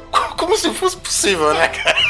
Não, vamos pegar aqui o nosso ônibus, a nossa shutter, o ônibus espacial. Veja bem, nós vamos aproveitar, a... vamos fazer o efeito estilingue com a gravidade da Lua. Não, coisa que você calcula em coisa de questão de minutos. Sim, Tom Cruise calculando lá Missão Impossível. Ah, Não sei o que, rota X, não sei o que, fosse igual a massa versus aceleração, tal, e aterrissamos no meteoro em movimento. Veja só. a 8 milhões de quilômetros por hora. Eu tô uma cena boa nesse no Armagedon, inclusive, que é logo no começo, que é pra mostrar que assim, não importa quem você seja, o Bruce Willis é mais badass que você. Ben Affleck namora Liv Tyler. Ele tá, ele, o Bruce Willis encontra os dois na cama, lá numa plataforma de petróleo, e ele sai correndo atrás do Ben Affleck. Ele sai correndo, tal, normal. E o Bruce Willis tem uma 12, né? Uma Tá com- 12, Tá com uma né? 12 atrás dele. Aí no meio do negócio, me para o Michael Clark Duncan, inclusive, que é o John Coffey do filme anterior que a gente falou. Assim, pra quem. não- Cara, eu, eu imagino que todos vocês conheçam, gente, mas eu vou fazer que. Vou, vou dizer, vou pensar que vocês não conhecem. Michael Clark Duncan, vocês imaginam o guarda-roupa que você tem perto de você é o Michael Clark Duncan. é, esse, é esse cara. E ele tá segurando uma chave inglesa do tamanho de um cachorro. é isso que ele tá fazendo. Manda um cachorro, você diz dog alemão. É, um cachorro grande, de ferro. São Bernardo. Aí ele para na frente do Bruce Willis, né? Naquela questão, obviamente, de intimidar pelo tamanho. E ele, eu não lembro o que ele fala, mas tipo, ele fica batendo a chave inglesa na mão, ou com a chave inglesa no ombro, tipo, ameaçando é, veladamente. Aí ele fala assim, ô chefe, não sei o que, não fala não sei o que lá. O, o Bruce Willis aponta, tipo, a 12 na cara dele e fala assim, se você não sei agora, eu vou lhe enfiar a bala na cara. Aí o Michael Clark Duncan só dá um passo pro lado e falou, só tava tentando ajudar o garoto. O que eu acho interessante, cara, que é uma estação petrolífera com óleo vazando por todo lado e o cara dando uma aqueles 12, tiros de de 12, 12. faiscando em tudo quanto é lugar. Eu falei, não, não, pelo amor de Deus, não faz. Ah, bom, enfim. Eu queria um filme maior, por favor. Passado tudo isso, eles vão pro meteoro. Não, antes disso, tem uma parada muito legal que todo filme que tem de viagem espacial com quem não é astronauta de fato, né? Sempre tem aquelas cenas de treinamento da NASA que eu acho muito bacanas, cara. Ah, sim, debaixo d'água, né? É, debaixo d'água, a galera fazendo peripécia, alguém vomitando naquela centrífuga que eu não sei pra que, que serve. Na verdade, todas as agências do governo americano, quando sabem que o Michael Bay está fazendo o filme, eles falam: Michael Bay, nós daremos a bunda pra você. Porque você pode falar o que for do Michael Bay, mas não existe cenas militares tão bonitas É, ele é bom nisso. quanto as dos filmes do, do Michael Bay. Seja Transformers, seja. Tá certo, aquele A Ilha não é militar, mas, pô, tem procedimentos militares e um maquinário foda, helicóptero, não sei o quê. E, cara, e se tem um cara que sabe filmar isso, é ele, né? Quem que sabe vender o exército, né, velho? É esse cara. É esse cara, exatamente. Em 360. Ah, explodiu. Isso aí vem, vem com o pacote do Michael Bay. Mas enfim, Meteoro. Eles vão pro meteoro, o meteoro dá uma série de problemas. O meteoro tava dando problema. A- afinal de contas, não é o meteoro do Luan Santana, né? Do Luan Santana, né? Eles não tava aqui, ele não tava aqui pra fazer, ele não veio pra cá fazer amigos. Ah, eles param em cima de uma placa de metal que não conseguem perfurar, aí a- as bombas nucleares dão um problema e acaba que uma pessoa precisa ficar. Afinal de contas, eles já aterrissaram no meteoro. É. Se acertar um ponto fofo lá no negócio, cara, já era. Cara, é impossível que o pessoal que mandou eles pra lá quisessem que eles voltassem de verdade. Tipo assim, ó, ó, a gente vai mandar vocês, tem aqui, ó, essas, esses três real aqui pra vocês pegar o busão pra vocês voltar. Se der, vocês voltem, se não, paciência, muito obrigado por ter salvado o mundo. Então o dinheiro do lanche. É, então. Apro- apro- aproveita e pega esse russo louco na estação espacial internacional, que ele pode ser de ajuda também. Já manda pro caralho junto com vocês. E fica uma luta e o Bruce Willis acaba ficando pra explodir a porra da bomba nuclear de um trilhão de megatons no asteroide. É, tem, tem todo aquele dramalhão todo. Afinal, né, eles têm que perfurar até um ponto X do meteoro. Se ele não chegar tanto de profundidade, você não tem como chegar com a bomba nuclear exatamente no ponto G do meteoro que vai fazer ele se abrir todo. Entendam como quiser. O que acontece é que o detonador remoto dá problema, porque. Ah, Ah, vá. É claro que dá, porque afinal o meteoro é. Todo o ambiente é volátil lá. O Wi-Fi tava com problema lá no meteoro.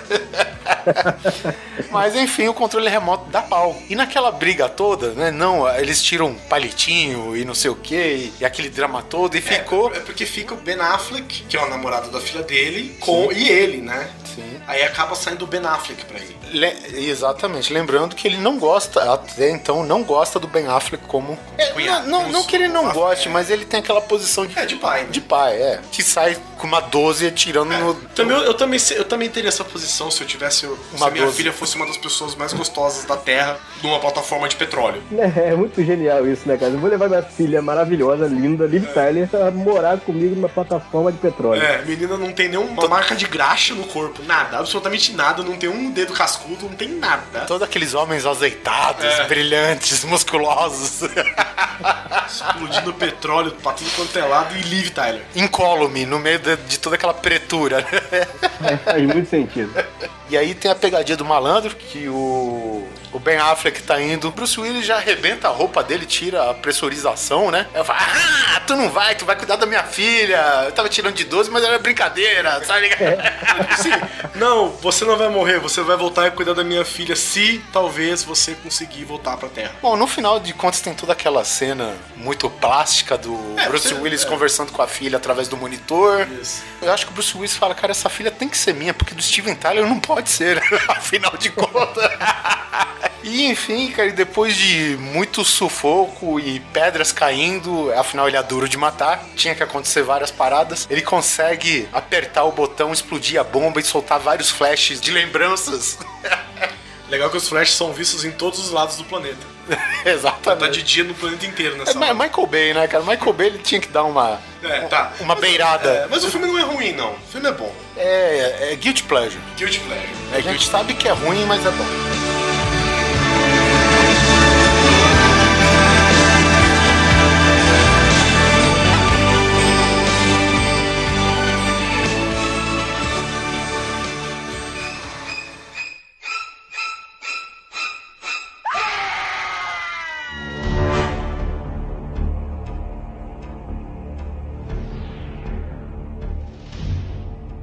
Bom, o próximo filme é A Rocha, filme de 96, The Rock, que é com o nosso grande amigo quase Superman, Nicolas Cage.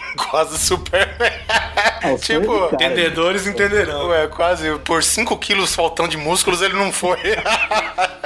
Então, o filme todo gira em torno de uma arma Peraí, química que peraí, a galera quer peraí, roubar. peraí, peraí. Tem mais uma pessoa nesse filme aí, velho. Quem? Sir Sean Connor. Ah, sim! Pô, pode crer, cara. Sean Connery. Verdade. Shave my age. o filme todo gira em torno de uma arma química sinistrinha que parece uma bola de gude. Break my green balls. É, e se quebrar perto, se rachar, cair no chão, todo mundo que tá no ambiente vai morrer de uma forma terrível, derretido, agonizando e vomitando. O que eles querem, na verdade, eles tomam a cadeia, né, de Alcatraz, que tinha virado um... É uma espécie de um golpe, Na né? verdade, eu tinha esquecido que o filme se passava em Alcatraz. É Alcatraz. Que se chama Rocha, né? Nossa, faz muito sentido agora, cara. A- Aqui, Alcatraz não, lá longe pra caralho. É como se fosse um golpe militar, Eles né? são fuzileiros navais que invadem Alcatraz e pretendem lançar mísseis com essa arma química em, em pontos estratégicos da cidade. Fica na Baía de São Francisco. Aí eles precisam de alguém que possa entrar na surdina e tal. E aí que entra o Mr. Sean Connor, que já, já, já escapou, né, É. de Alcatraz. Ele é o cara que, tipo, se o mundo tem vários segredos, ele sabe de todos. É, ele é, o, ele é o escapista, né? Escapista. É, como na lenda que o governo tenta criar na imagem de Alcatraz que ninguém nunca conseguiu escapar, então eles mantêm o Sean Connery preso na surdina, sem direito, sem nada, pra, pra, pra que a história não vaze, afinal de contas, ela é famosa por ninguém nunca Ter escapado ter escapado com vida, pelo menos. né? Só Clint Eastwood. E ele, mais um grupo pequeno de soldados, né, de, de, de Navy SEALs, vão com o Nicolas Cage, que é um especialista em armas químicas, para tentar desarmar essas bombas, para que elas ou caiam no lugar errado ou que simplesmente não sejam lançadas. Não, galera, sério, vocês estão lendo de algum lugar, não é possível que vocês tenham uma memória tão boa pra filme, cara. Não é possível, eu não tô acreditando, cara. Aqui é, esses filmes marcaram a nossa vida, meu amigo. você lembra do filme inteiro. Mas enfim, resumindo, Nicolas Cage desativa a maioria e eu sei que ele briga com o último soldado de- desse, digamos, golpe em termos militar. E existe uma cena fantástica porque, assim, a lenda que eles criam no filme é que você toma uma injeção no seu. Não deve ser epinefrina. É epinefrina? Não. É, é, direto no coração. É, mas e, tipo, e ela faz o corpo lutar. Bom, cinema. suspensão de descrença. Enfim, e. Não, mas tem que ser assim, tipo, segundos depois. É, quando o invólucro desse conteúdo É, é que essas bombinhas são bolinhas de vidro com esse reagente químico dentro deles. né? É, ela, na verdade, na realidade, nunca seriam bolinhas de vidro. Elas são feitas fotogen... como que é? Foto... Fotogenicamente. fotogenicamente pra ficar boas em filmes, É, né? Porra, bolinhas verdes ressaltando naquela coisa. acho que é do Não, Michael presas Bay em cordinhas, né, velho? Tipo, É. quem que prende Não. uma bomba tão frágil desse jeito? velho? E é bem bonito mesmo. É, Parece bonito. bolinha de é gude, bonito, né? é bonito. Parece aquelas cortinas que o pessoal põe de uma porta pra outra, sabe? De bolinha. É verdade. É, se alguma pessoa passar na cortina e morrer do outro lado, você sabe de que são do filme A Rocha. Mas enfim, e tem um combate homérico, né, entre Nicolas Cage e o último dos soldadinhos revoltados, em que o Nicolas Cage simplesmente pega uma dessas bolinhas, enfia na boca do cara e dá um gancho debaixo do queixo. Tipo, o cara, meu, mastiga as bolinhas como se fosse babalu. É, ele quebra Tu- na boca do cara, né? Tu sente o recheio saindo na boca, tá ligado? E aí tem uma das cenas, cara, que eu acredito que é uma. é, Assim, a gente vai falar de uma depois, que é a do Indiana Jones, cara, mas que é tipo uma versão mais real do que aconteceria, assim, a reação química que dá no cara, do cara praticamente derretendo em vida. É por dentro, né? É, por dentro, não sei o quê. E ainda o Nicolas Cage, pô, com uma agulha de um metro, né? Porque se ele tem. Nossa, é verdade. Ele tem que inserir aquela porra daquela agulha no coração e injetar. É, entre as costelas, né? Tipo, o cara tem que caçar as costelas e achar o buraco e enfiar. Afinal, ele é motoqueiro fantasma, ele sabe É, de cada coisa. todas as costelas, ele tem um nome. Mas enfim, cara, o conjunto da cena é tudo bem feito. Aí no final ele com fumaças coloridas, aviões passando, É, Michael solta o míssil no lugar errado. Ah, não podemos explodir, sem querer lancei o míssil, fudeu. É. E é legal porque ele enfia a seringa no coração, ele dá, uma- dá, dá- ele dá uma facada no coração, né? Que é com uma agulha daquela, pelo amor de Deus.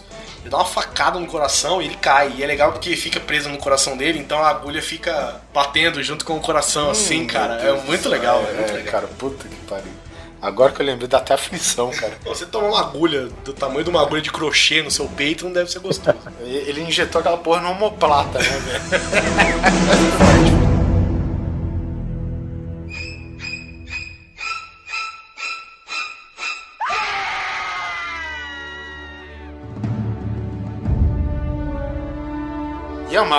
Diga lá. Você que quer mudar sempre o destino final do senhor William Wallace. Ah, sim, cara. Esse filme é muito triste pra mim, cara. Eu já revi esse filme umas 10. Vamos falar, né? O Coração Valente, Braveheart. Eu já devo ter revisto esse filme. Acho que eu vejo ele todo ano, no mínimo uma vez. E toda vez que eu vejo, eu falo, puta, agora não vai, ele não vai morrer, né? O final dessa vez vai ser diferente. É, afinal, Agora, versão do diretor. Pô, eu já vi várias, toda essa esperança, cara. Eu acho que ainda vou achar alguma versão. De, de repente a versão do Mel Gibson, né? Você faz uma edição, você mistura os filmes Braveheart com Mad Max, aí ele sai vivo no final. É verdade, cara, é uma boa. Alguém já tinha feito isso. Aí, tipo, né, você faz um corte ele sai ao pôr do sol com uma cana 12 nas costas e aquele cabelão, aquele mullet dele. Um carro, muscle car lá. Ah, alguém já deve ter feito isso, com certeza. A gente tá falando de Coração Valente, né? O primeiro e único Braveheart, que conta a história, né, entre aspas, real, né? De William Wallace, que conseguiu a independência da, da Escócia. Nunca conseguiu, ele abriu o caminho pra isso. É, abriu o caminho pra isso, né? E ele morre, né? Morre bonitamente, né, cara? Na cena em que ele é pego, né? Armam pra ele, eles fazem como é que chama? Setup, setup, não, setup pra ele e ele é pego e ele, ele pra não, não não quer abrir mão de sua liberdade, dos direitos que ele lutou, ele, ele acaba sem pensar nem nada indo pra execução, né, cara? E ele é martelado e marretado até puta, cara. O que eu acho engraçado é que essa cena, ela é super violenta, sem mostrar absolutamente nada, nada, do que o cara tá fazendo, porque ele mostra só do pescoço pra cima. E tu sabe que o cara tá fazendo, é, né, se é que existe alguém que não tenha visto, ele é mais ou menos, ele é preso num- numa espécie de, de crucifixo, só que na horizontal. Enquanto isso, o inquisidor, com toda aquela sua vasta gama de ferramentas bonitas, Essas que só a morte pode proporcionar pra você. Exatamente. E o cara pede praticamente pra ele, assim, digamos, deixar a ideologia dele de lado e ele abraçar os ideais do- dos opressores, né? E aí os caras matam ele na hora sem dor. Quer dizer, até onde der. O mínimo de dor possível. Sim. Até então já foi esticado por cavalo, já, Já, chicoteado, pra caralho, comeram o cu dele. Que isso, cara? Essa cena eu não vi, não. Comer o cu dele é fácil, o cara anda de saia sem cueca. E ainda sai mostrando a bunda pros inimigos, acha que. Mas enfim, e é uma cena, cara, que não é mostrado absolutamente nada. Parece uma cena dele deitado, né, em cima desse crucifixo, por se dizer, e ele sofrendo a dor. A atuação do Mel Gibson nessa hora, cara, eu acho muito foda. Porque ele passa a dor que tá sentindo, sabe? E, e, tipo, aquela coisa, arrego, não arrego, não arrego, e, e os amigos dele no meio da galera, Sem poder fazer nada. sem poder fazer absolutamente nada. Porque cara. no Robin Hood, ele passa por uma cena parecida, só que as pessoas salvam ele. Sim, ele é, é. salvo pelos amigos do Robin Hood. No Braveheart não, né, velho? Eles são completamente impotentes quanto o poder. Ele em, em pouca gente, claro, eles são completamente impotentes quanto o poder da Inglaterra, né? Só que sabe o que eu acho que dá a veracidade da dor dele? O gogó, cara. Aí, puta. Porque o gogó... Ah, verdade. E ainda mostra uns pinguinhos de sangue Puta, assim, né? Velho, a hora que os caras dão aquele enforcado nele e, a, e o gogó fica tipo pra cima e pra baixo daquela. Meu irmão do céu, aquilo ali faz você engolir seco que você tiver, velho. E, a- e aí, no final das contas, às vésperas da morte, já onde não tem como aguentar mais, ele dá o sonoro grito de liberdade, né? Que acho que é a marca registrada do filme. Um livro, um, um filme que se vende pelo final que todo mundo sabe que acontece, né? Então, seus filhos da puta, não soltei spoiler dessa vez. E que muitos esperam que vai mudar o tal do final, né? É, certas pessoas não se Podia, contentam. né? é, é, tá aí, podia rolar um remake desse filme. Que Deus me perdoe pelo que eu tô falando. Mas você faz aí no seu programa de edição de vídeo, que nem a gente falou. Tá fazendo PowerPoint aqui. PowerPoint. Bota uma musiquinha da hora, senão não vira. É.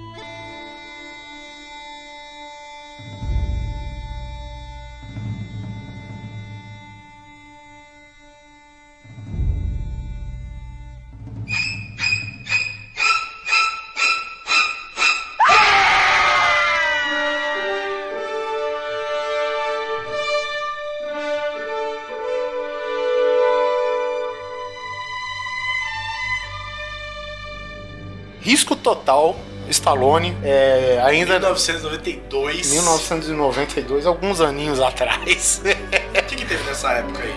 92 teve Terminator, caralho. Porra, Terminator acho que é final de 91, né? É, é um de 91 que eu lembro, viu? Eu tava É. falando de 92, eu não lembrava desse. Ou seja, vocês lembram de um filme de 91, mas não lembram de um filme de 92. Vocês são foda. Velho, você tá falando de Exterminador do Futuro 2, tá? Você não tá falando de O Hóspede Quer Bananas. Você tá falando de Exterminador do Futuro 2, velho. O maior filme de ação da história da humanidade. Nós estávamos falando se pare ou, pare ou senão a mamãe atira, É, né? ninguém falando disso. Mas enfim, Snake desse eu lembro também. é, Stallone é um, digamos, um alpinista. Ele é um alpinista militar, né? É, alpinista e ele tava fazendo um cruzamento entre as montanhas naquele famoso cabo. Como que chama o cabo? Canaveral. É, cabo, cabo frio. frio pra caralho, né, velho? Tava nevando. Cabo da Boa Esperança. E, e tem aquela cena, né, que ele tá indo com a namoradinha dele, não sei se era namorada ou simplesmente amiga de, de equipe e tal. Não, tava só pegando. E tem uma cena, cara, torturante, porque tu sabe que vai dar merda. A mina tá lá, naquele esquema de deslizar pelo cabo de uma extremidade a outra. Tirolesa, tipo tirolesa. E tirolesa, muito obrigado, Guizão. Sabia que você tava aqui por algum motivo. Obrigado. Na sua casa. Vem aqui de vez em quando. E, cara, e tu vê que as presilhas da mina, que foram feitas em Taiwan, começa a pedir arrego, velho. Tipo aquelas que você prende na mochila. Exatamente. São coloridas. E elas começam a entortar, velho. E o público fica, não, não, não, não sei o que. É o típico de filme que nem o, o Ian quer mudar o final do Braveheart, eu quero mudar o começo, tá ligado? Mas enfim. Eu queria mudar esse filme, ele podia ser um Rambo.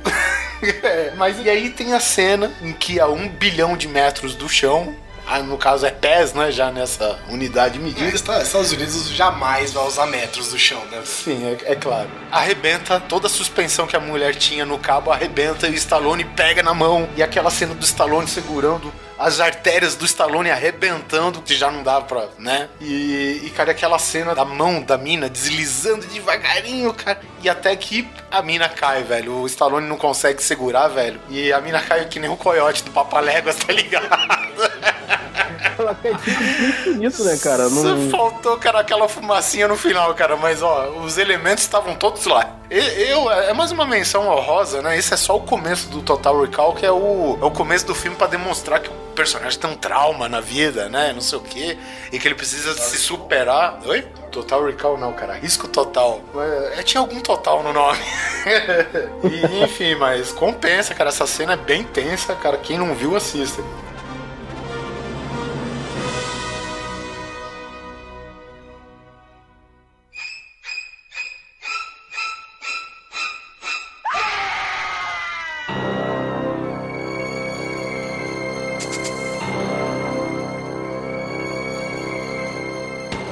Quero falar de uma das imagens, eu acho que mais marcaram a minha infância, cara.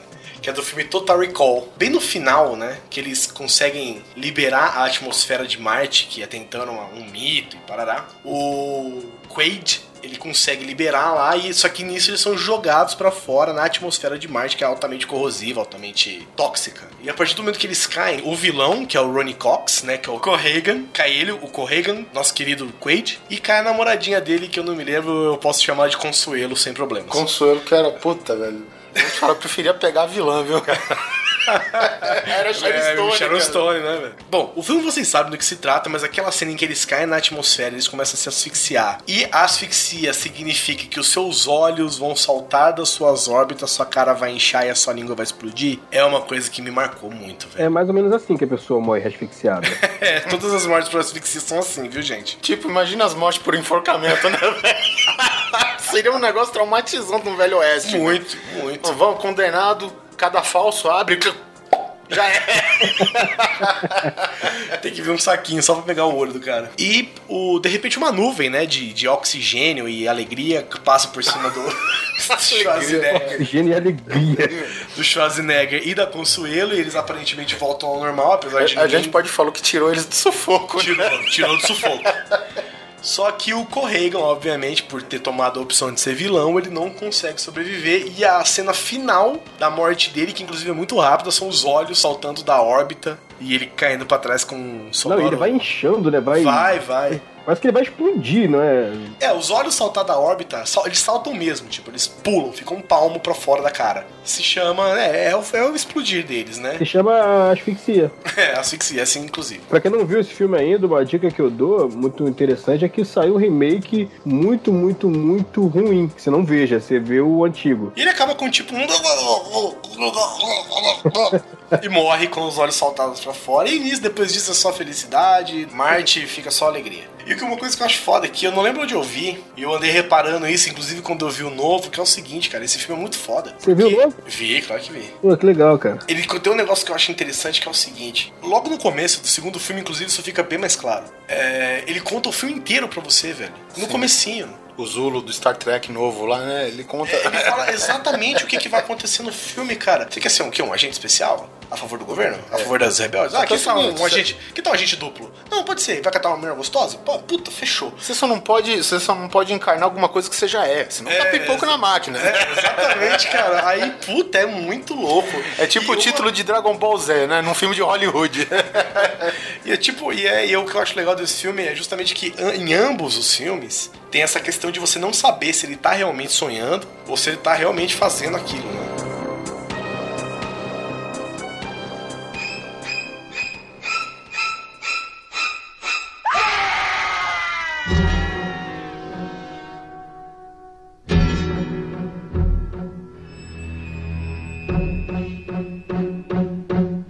Próximo filme é o Die Hard Duro de Matar, 1988. Nosso querido Bruce Willis dando, a- dando as caras no primeiro filme de ação dele, praticamente, né? Primeiro filme dele, né? Mas é, pode crer, era de uma série de TV, não era? Ele era do Moonlight, que era a gata e o rato que ele fazia com a Sybil Shepard. Aquela delícia. Ah, anos 80, que saudade. E veja você, nasceu em 87, mas eu me lembro de Die Hard. Bom, que obviamente eu assisti em 1988. Assistiu, assistiu no ventre da tua mãe. Assisti na maternidade. Fala, minha professora da escolinha passava isso aí. Passava, passava mesmo, porque com um ano você já ia pra escolinha, né? O filme que gerou uma desconfiança inicial, porque eu falei antes, o Bruce Willis não era um ator de filme de ação. O primeiro cartaz do filme não tinha o rosto do Bruce Willis, que eles não queriam vender o rosto daquele careca. Os caras venderam o filme com um pôster de um prédio, velho. Era o rosto do prédio, é, do famoso Nakatomi pra... Praza. Olé! É nóis, é nóis! É, nóis, motoboy na fita, mano. Nosso querido... Nossa, como é o nome do personagem? Esqueci. Hans Gruber. Não, não, o... John, John McClane, Ian Marlon. Cara... John McClane. Ah, Então, o nosso John McClane tá passando o Natal na festa da empresa da mulher dele, que é uma coisa mais legal que você pode fazer. E dá uma merda toda lá, terroristas, reféns, e ele é o único cara que pode salvar todo mundo. E esse filme deu origem, né? Não sei se foi ele que deu origem, mas foi ele que popularizou uma série de mortes de vilões, assim, uma série de regras que devem ser estabelecidas. Se você é um vilão de filme, você tem que evitar lugares altos, porque. Janelas, sacadas. É, não é coincidência, gente. É uma probabilidade é muito grande mesmo. E o cara, o filme se passa tudo num prédio, né? E a cena final, a morte que a gente tá falando desse filme. É, ô, ô, Ian, já dizia o coiote, né? Não, é, vamos evitar, por favor. É, a cena final, né? O vilão Hans Gruber, ele cai de um prédio de 30 andares e a, a câmera vai dando um close no rosto dele. Segundo o site que a gente tá vendo, ele morre de 30 histórias. Não é de verdade. 30 stores, é de sto- stories. Não, e o legal é que a, a, a câmera vai junto com o rosto dele, aquela cara de desespero, e aquela cena, assim, hoje é muito mal feito, mas pra época devia ser muito boa. Que ele, tipo, nadando no nada, sabe? Tipo, tô caindo. Aquela cena, naquela época deve ter sido sensacional. Eu vou te Mas dizer, eu- a cena é ruim. A cena é ruim se você olhar só ela. Porque, no contexto, ela se encaixa, cara. Não, ela se encaixa, ela se encaixa. Até porque na época isso não era tão clichê quanto é hoje. Não era tão modinha assim. Acho que o desenho do, do Papaléguas não tava tão famoso. E, e esse filme ele quebrou dois grandes paradigmas, né? O primeiro paradigma é essa, né? Porque a partir da queda do Hans Gruber ele foi puxando um milhão de vilões junto com ele, né? Sim, verdade.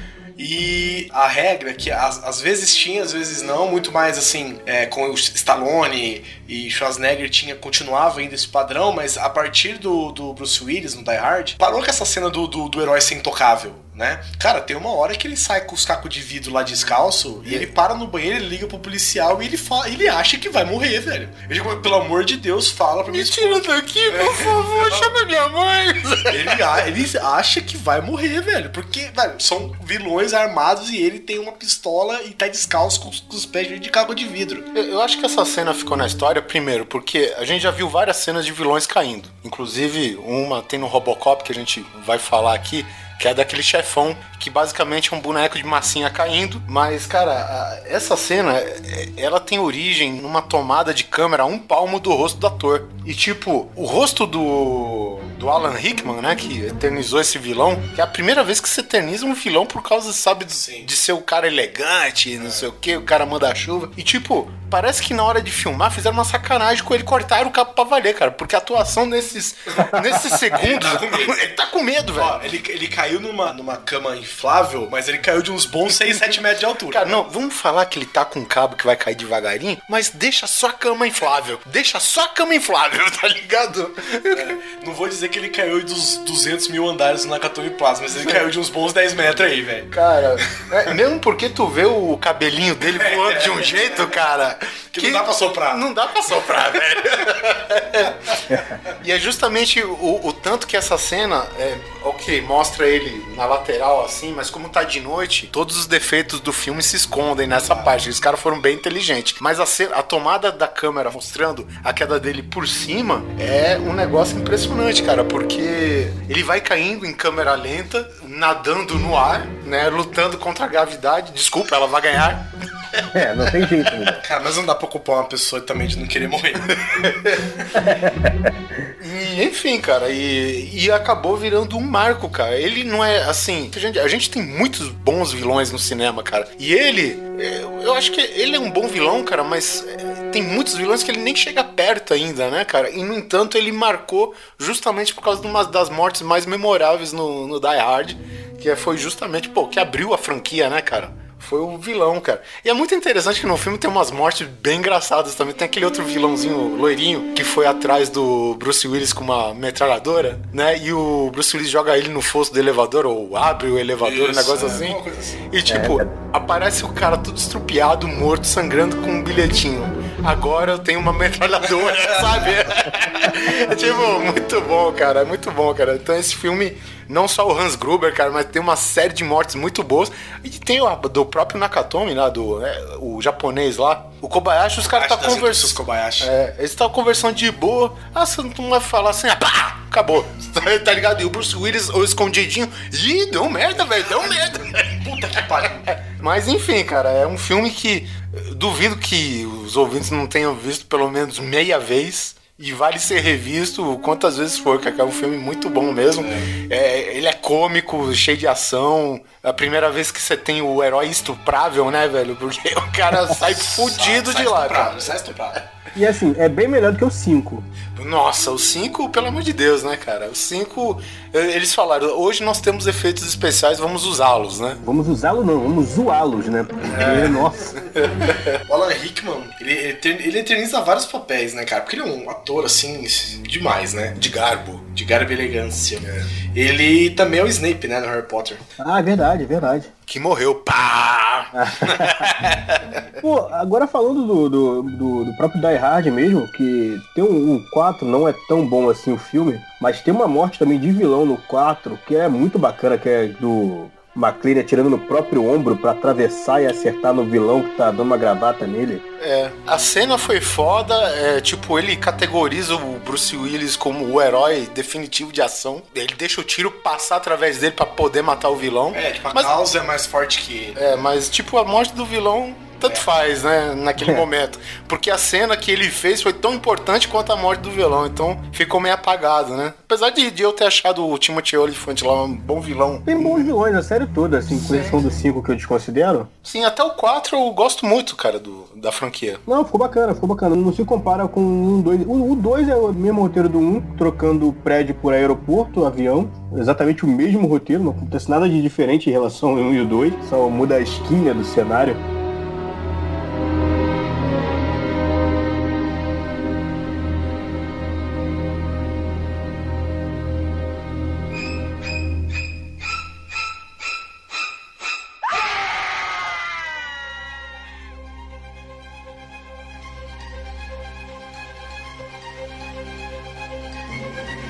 Falou de um filme aqui do Total Recall, que é do Paul Verhoeven, aquele diretor holandês louco do caralho.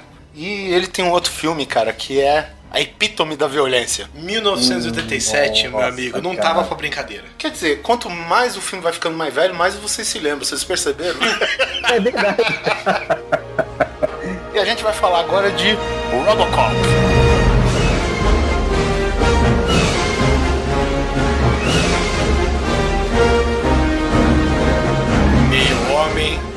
Meio máquina, 100% tira.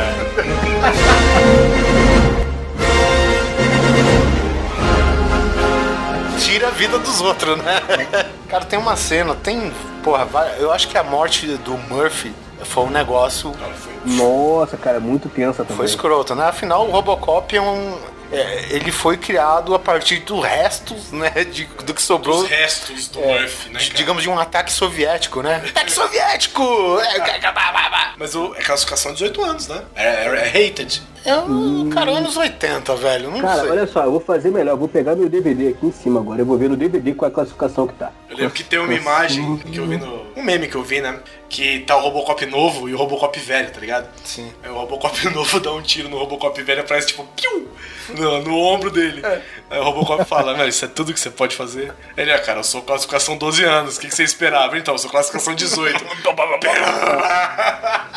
Não, mas agora eu vou explodir a cabeça de vocês, cara. O filme está dizendo que a classificação indicativa é inadequado para menores de 14 anos. Nossa, jamais. Era, era outros tempos mesmo, né? Bom, a, a morte do Murphy, né? Ele é pego por um grupo de bandidos. Ele é um policial, né? Ele é tira, não, ele não é um policial, ele é um É um tira. tira, um tira nas, ele é um tira e deve ter encontrado os bandidos nas docas. É, o Bodker, né? Que era o líder dos vilões lá, dos, do, do grupo de bandidos lá, que zoneavam pra caralho Detroit City, né? Que era- lá era. Detroit. Detroit City é, não é, não é Detroit Rock City, é Detroit Crime City. É, tem muitos filmes nessa época tratavam Detroit em específico, né? Não sei, é porque sempre foi um símbolo Não, não, industrial. é Não, só- tanto faz, não, né? acho que é só Foda-se. Mesmo. Mas enfim, e o Bodker, cara, com a sua gangue de marginais, que nem eu disse, faz o ataque soviético, começando pela mão, porque o Murphy tá rendido no chão.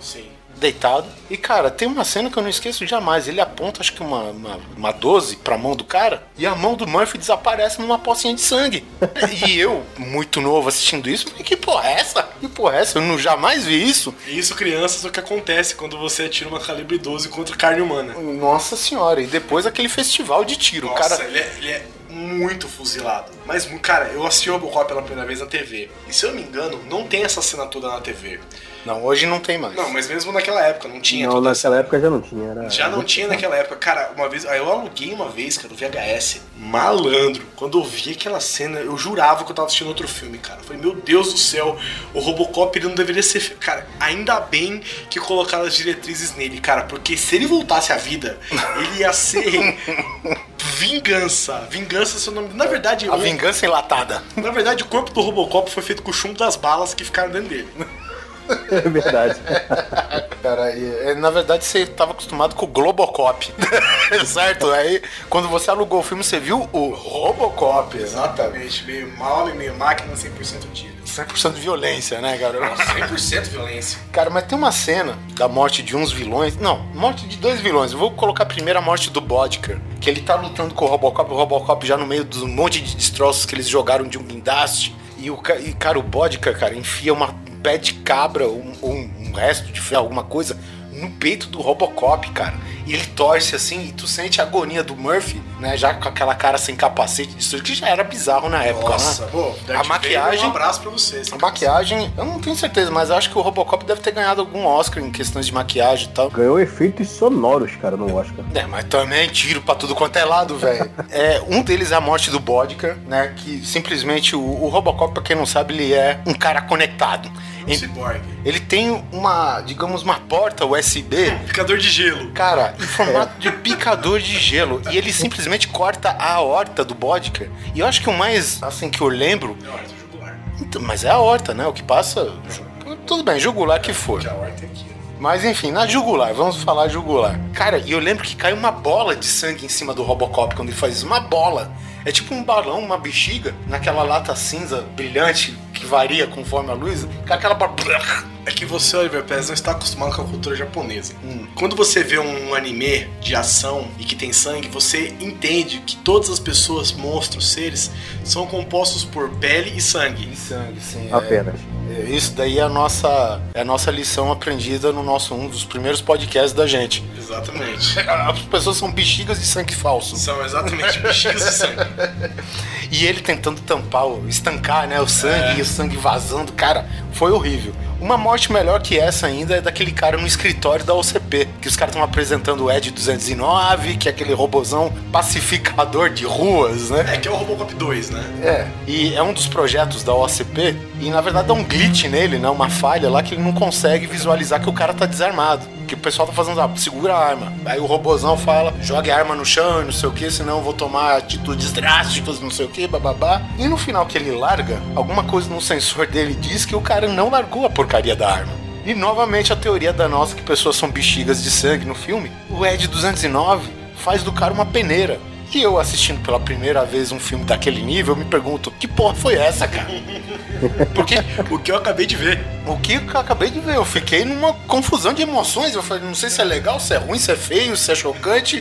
Que é, é uma frase do Oliver Pérez que eu vou tomar pra mim, que é deu um tapa na minha cara. Deu um tapa na minha cara, velho. Puta que pariu. Mas essas três mortes que a gente falou, do Murphy, do Bodker, do funcionário do.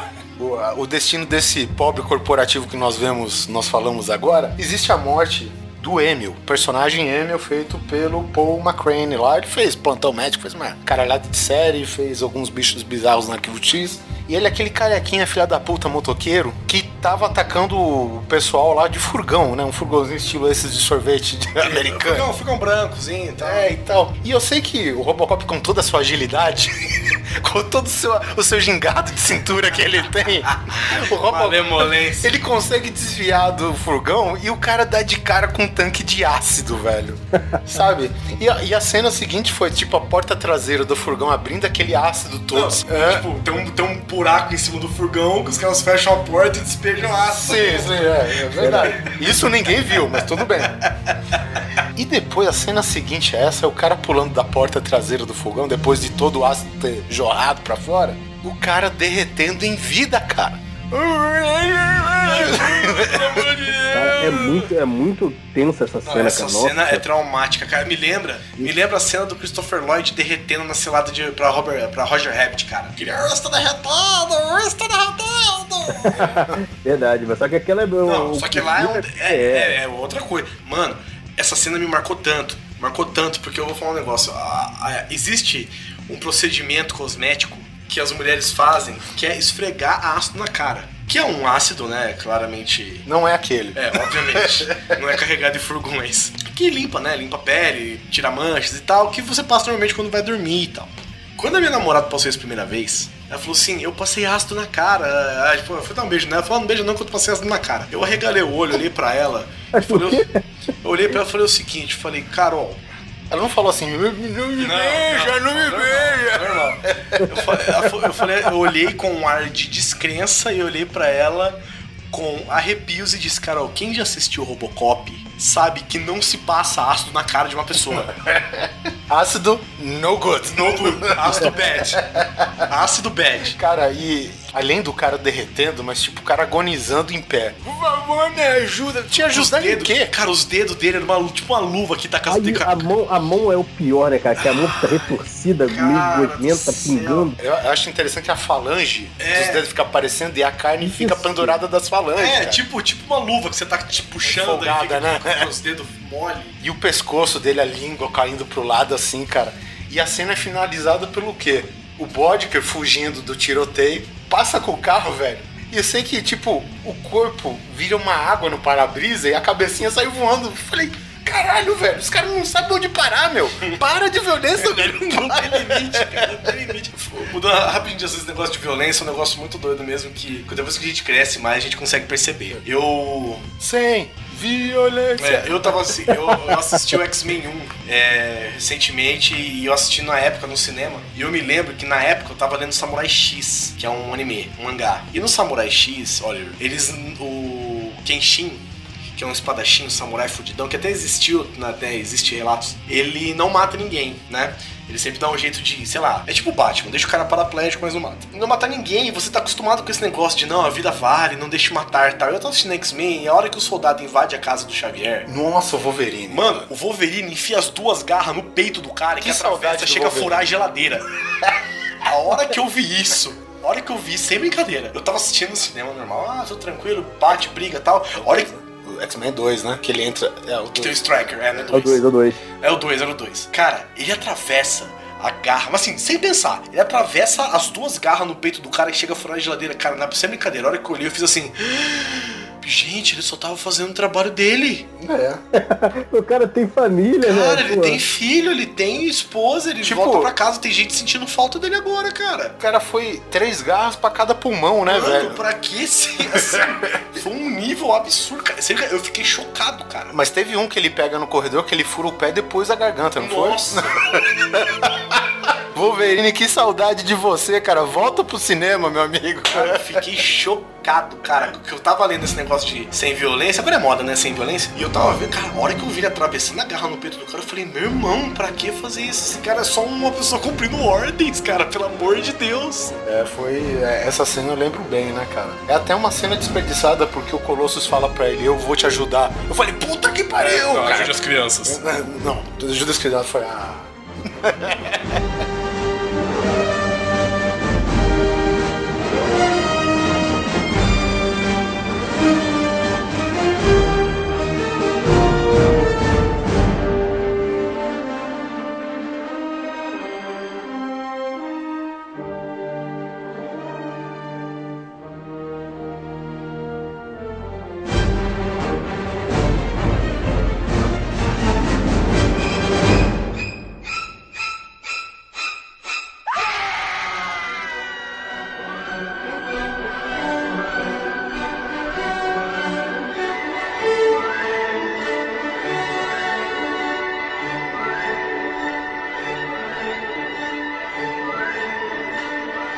cena, isso daqui é uma menção honrosa. Filme de Oliver Stone no Xará. Filme de 86. Vocês têm que lembrar essa porra. Vocês lembram, né? Não. O filme- capaz. 86 antes do nascer é possível que eu me lembre. É, devo lembrar. E bem, a gente tem um personagem daquele ator bonito pra caramba, William Dafoe. Ah, muito bonito. É, Sargento Elias, que todo mundo deu tiro dele só porque era feio, não é possível. A raiva que o pessoal tava tirando. Cara, o William Defoe, ele é um puta de um ator, né, cara? É, muito bom, cara. Ele é um ator tão bom que você gosta dele sendo o Satanás encarnado numa pessoa. Ele é tão bom que você gosta dele mesmo ele sendo incrivelmente feio, né? Ele incomoda de tão feio que é. Cara, é tipo assim, é muito feio, muito feio. Não, sério mesmo, quando ele apareceu de máscara no, no Homem-Aranha, eu falei, pra quê? Mas assim, tem uma cena, e isso já foi, acho que no, no Mythbusters já foi comprovado. Essa cena. É. Que é a capa do filme. É que o filme, é, e é o final do filme ainda, essa porra. Nossa, é legal citar isso. É, e essa cena que é a morte é praticamente fuzilamento por Vietcongs do Sargento Elias, né? Que é um dos personagens mais icônicos do filme. No filme que tem aí Charlie Sheen, né? Tem o William Dafoe. Tem quem mais que tem? Tem o Johnny Depp, cara, nesse filme. Uma mega mini participação muito novinho e tal. E na verdade o Sargento Elias, ele foi meio que traído por um dos soldados que era o papel do Tom Bergen, que disse que o cara tinha morrido lá atrás. E na verdade eles, os dois tinham uma rixinha no filme e tal, e o Tom Berger fudeu ele, deixando pra trás. E quando o helicóptero carrega os sobreviventes do exército americano, o pessoal vê o Sargento Elias correndo lá embaixo vivo, sendo que o cara falou que tava morto. E aí a cena dos caras vendo lá do alto sem poder fazer nada. A mesma história lá do Do Coração Valente. Coração Valente Verdade. O cara sendo fuzilado por toda a tropa Vietcong do mundo. Tava lá, velho.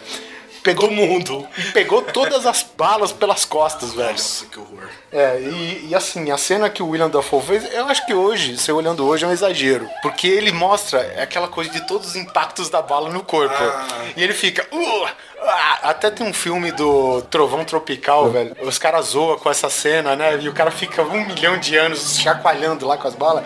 Sendo que os Mythbusters falam que a bala não, não gera impacto, né? Não, a bala, ela, é, ela é rápida demais. É, não ela, dá- ela te atravessa inteiro. Não tinha, você sente, claro, a pressão de um tiro atravessando o seu corpo. Deve doer até. É, até na hora, não sei se dói. Se você estiver esperando o tiro, talvez doa. É. Se você tomar o tiro sem ver, sem nada, eu já vi pessoas comentando que tomaram um tiro, por exemplo, a pessoa tomou um tiro na barriga. Tipo, ah, a pessoa tava numa. num- Uma senhora, inclusive, ela tava no mercado, ela ouviu um estouro, achou que era um pneu, que, que estourou no meio da rua e tal, e continuou fazendo compra, cara. A hora que ela chegou na, no caixa, que a moça do caixa ficou desesperada que ela tava sangrando, a hora que foi ver, ela tomou um tiro na barriga. Então, se o corpo não tá esperando, você provavelmente não vai doer na hora. É, foi o primeiro soldado a morrer com tiros de balas de borracha no Vietnã. É, bala de borracha assim deve chacoalhar o peão até umas horas. Mas enfim, é uma menção aqui porque a cena acabou virando o, o, o pôster do filme praticamente depois de exibido, né? Capa de DVD, Blu-ray, enfim, e por aí vai. Tem essa questão, né? Todo filme tem essa, esse negócio de da pessoa ser jogada pra trás, tipo, cada um tiro de 12 na pessoa, a pessoa vá voar pra é. trás, né? Isso não existe. O, o tiro de 12, na verdade, do filme dá um Hadouken, né?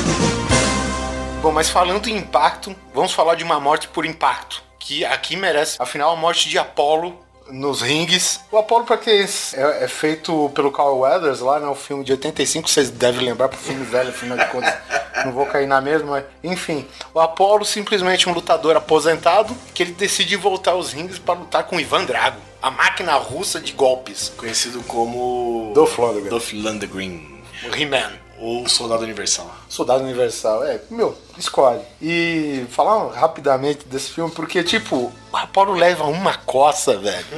Uma coça. Mas ele apanha tanto, cara. Apanha tanto, cara. E assim, a morte dele é dramática, todo mundo passou a gostar do personagem depois do Rock 1, do Rock porque 2. Ele era, ele era carismático. É, e ele virou treinador do rock, amigo pra caramba, e aquela coisa toda. E o Ivan Drago despertou da gente aquele sentimento de vingança, né, meu? O rock tem que foder esse russo, filho da puta, né, velho? Cara, ele apanha tanto nesse filme, mas tanto, que eu acho que se o Stallone do Rock 6 voltasse e assistisse isso de novo, eu não ia falar que a vida que bate mais forte que eu acho que o Dolph Lundgren bate muito mais forte que a vida.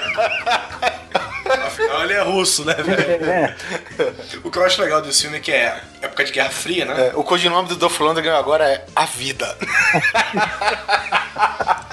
The Life, que era a época de Guerra Fria. Então eu acho muito louco esse negócio, assim, de os, os soviéticos, né, serem sempre vilões e tal. Eu acho muito louco porque, assim, porque o Rock corria na rua, subia escada, passeava com cachorro, treinava com carne, com não sei o quê. Agora, é impossível, impossível que um russo seja melhor que um americano.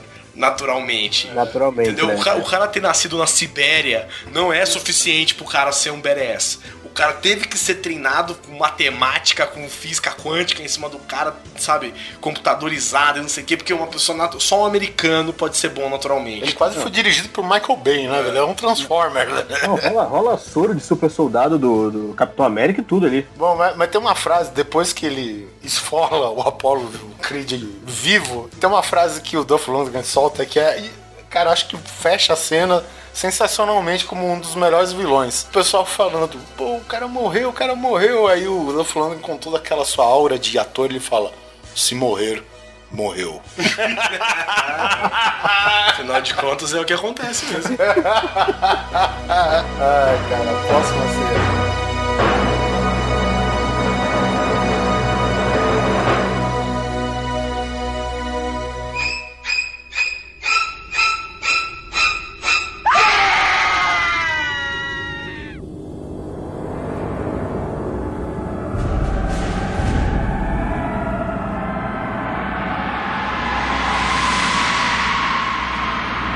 Gente, a gente tá falando agora de 1979. Vocês lembram, né? Isso eu lembro, isso Ah, lembro. eu lembro.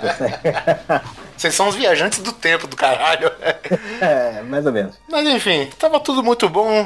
Uma trupe foi na sua excursão espacial pelo universo aí. O que eu posso dizer, Oliver Pérez? Infelizmente, cara, os filmes de hoje são só filmes, cara. É. Sabe? É raro você encontrar um filme que vai te marcar, velho. Então, na- naquela época, você tinha tudo que você queria num filme, sabe? Cenas memoráveis, frases de efeito, atores que você até hoje você vê coisas deles.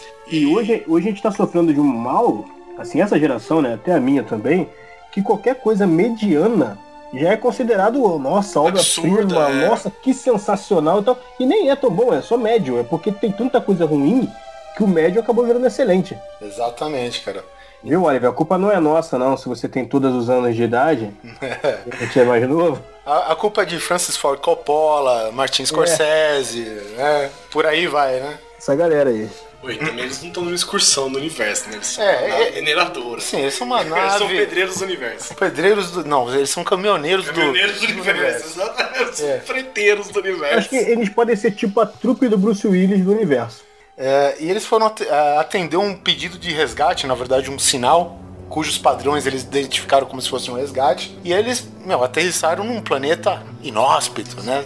Desabitado, perigoso, vazio. Pela própria expressão alienígena, né? Até que nessa incursão, que eles encontram uma nave é, fossilizada, praticamente a nave toda, né? Inclusive o habitante dela lá, o, o, tripula, o tripulante, né? Arquiteto. Na verdade é uma cena que não mostra né, no filme, ela mostra de repente que o personagem do John Hurt, o Kane, volta pra nave com o facehugger, né? Que é aquela criatura que abraça o rosto da pessoa, que até então a gente não sabe o que faz. É o primeiro filme da Que franquia. é um puta nome legal, né, cara? Facehugger. Facehugger, tipo abraçador de cara, velho. é muito legal esse nome, cara. É muito legal. E assim, cortando os vários detalhes né, do até então, simplesmente o facehugger morre e aparentemente o seu hospedeiro fica bem, né? E tem uma cena de todo mundo, porque todo mundo vai se congelar de novo. Eles estão É, seguir a vida, seguir É, a vida. eles estão fazendo aquela última ceia, né? Antes de ir pro, pro rala. Cara, do nada, velho. O John Hurt começa a torcer, os caras acham que engasgou, alguma coisa assim. E, meu, e de repente sai um soco por dentro do peito do cara. Que espirra sangue na cara de todo mundo, inclusive em você que estava vendo e nunca tinha visto esse filme. E de repente, cara, sai outro golpe de dentro, arrebentando as costelas do cara, e sai um bicho de dentro. Até lembro minha mãe assistindo esse filme esses dias, e ela falou: Porra, mas nessa época eles já faziam essas coisas? Avise sua mãe que é nessa época que faziam essas É, coisas. é, essa época, exatamente nessa época, né, cara? E foi uma cena que ninguém esperava. Hoje, a franquia Alien já é, tipo, ícone, né? Todo mundo sabe o que vai acontecer Sim. nos minutos e tal, então acho que essa magia se perde um pouco. Mas quem viu pela primeira vez isso, eu vi sem ninguém ter me falado, cara, é uma porrada que sai do peito de John Hurt e vai na sua cara. É, que o Alien sai e sai fora, né? Sai fugido. Sai, sai correndo. Aí eles têm que caçar o Alien por dentro da nave. E, é- e é legal que tem o filme Spaceballs, que em português é Socorro, tem um louco solto no espaço, que eles estão num, numa lanchonete dessas de beira de estrada espacial. Aí o cara pede assim, ah, o que, que você tem? O que, que tem hoje? Ah, sopa do dia. Cara, eu quero a sopa do dia. Aí o John Hurt tá lá, pede, ele, ele tá conversando e tal, de repente ele cai na mesa e sai, começa a sair um alien da barriga dele, de novo. e ele, ele inclusive fala, falando, não, de novo não. Aí eu, só que o alien dessa vez tá, sai cantando, Hello my baby, hello my darling, hello my sunshine. Aí o cara fala, escuta, o que, que ele pediu? Eu falo, ah, pediu a sopa do dia. inclusive nesse filme tem o poder da salsicha. É.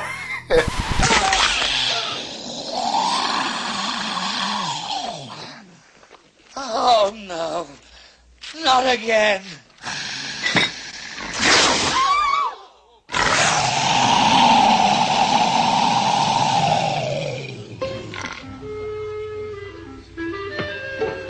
Hello, my baby. Hello, my honey. Hello, my ragtime gal. Send me a kiss, my wine. Baby, my heart's on fire. If you refuse me, honey, you lose me.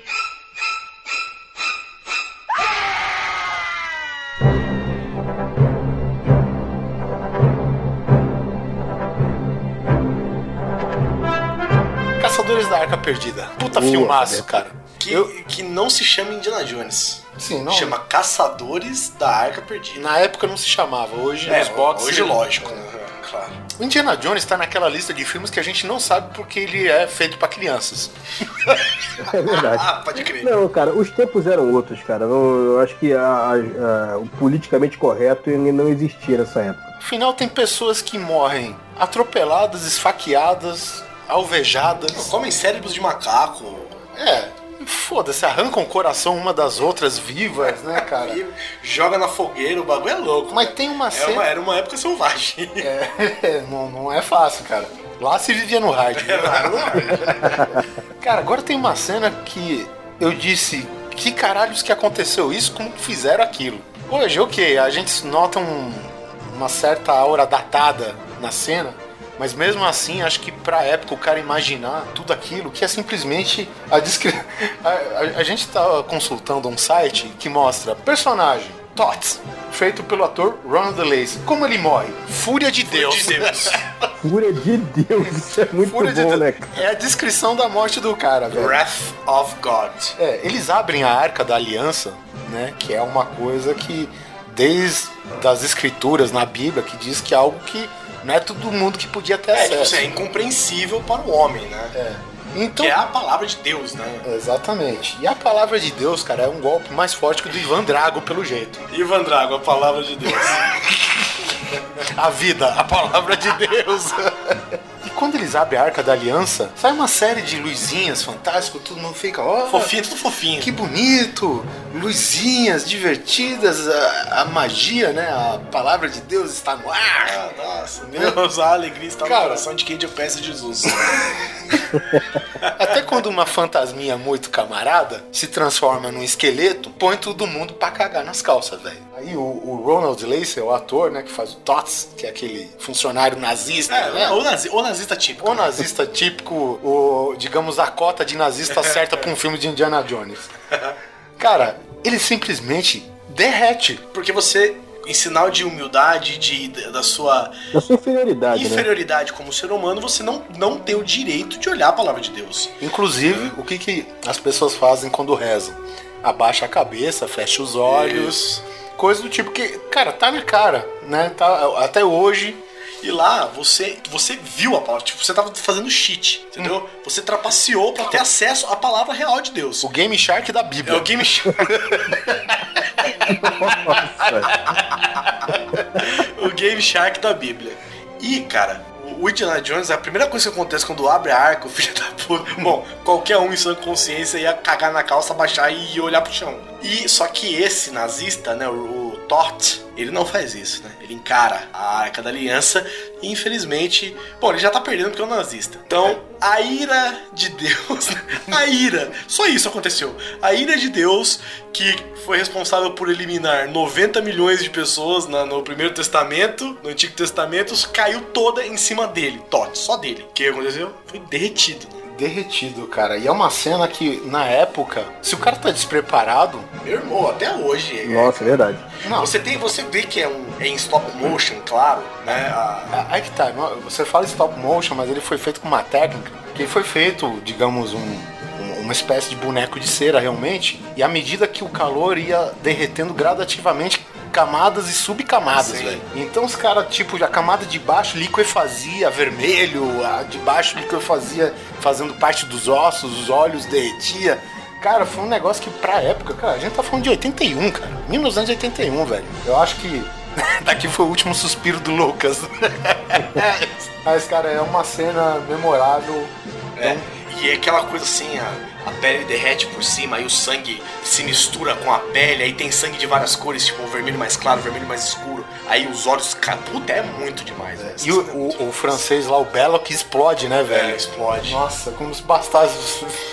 Como se derreter um cara já não era suficiente, o outro explode, né?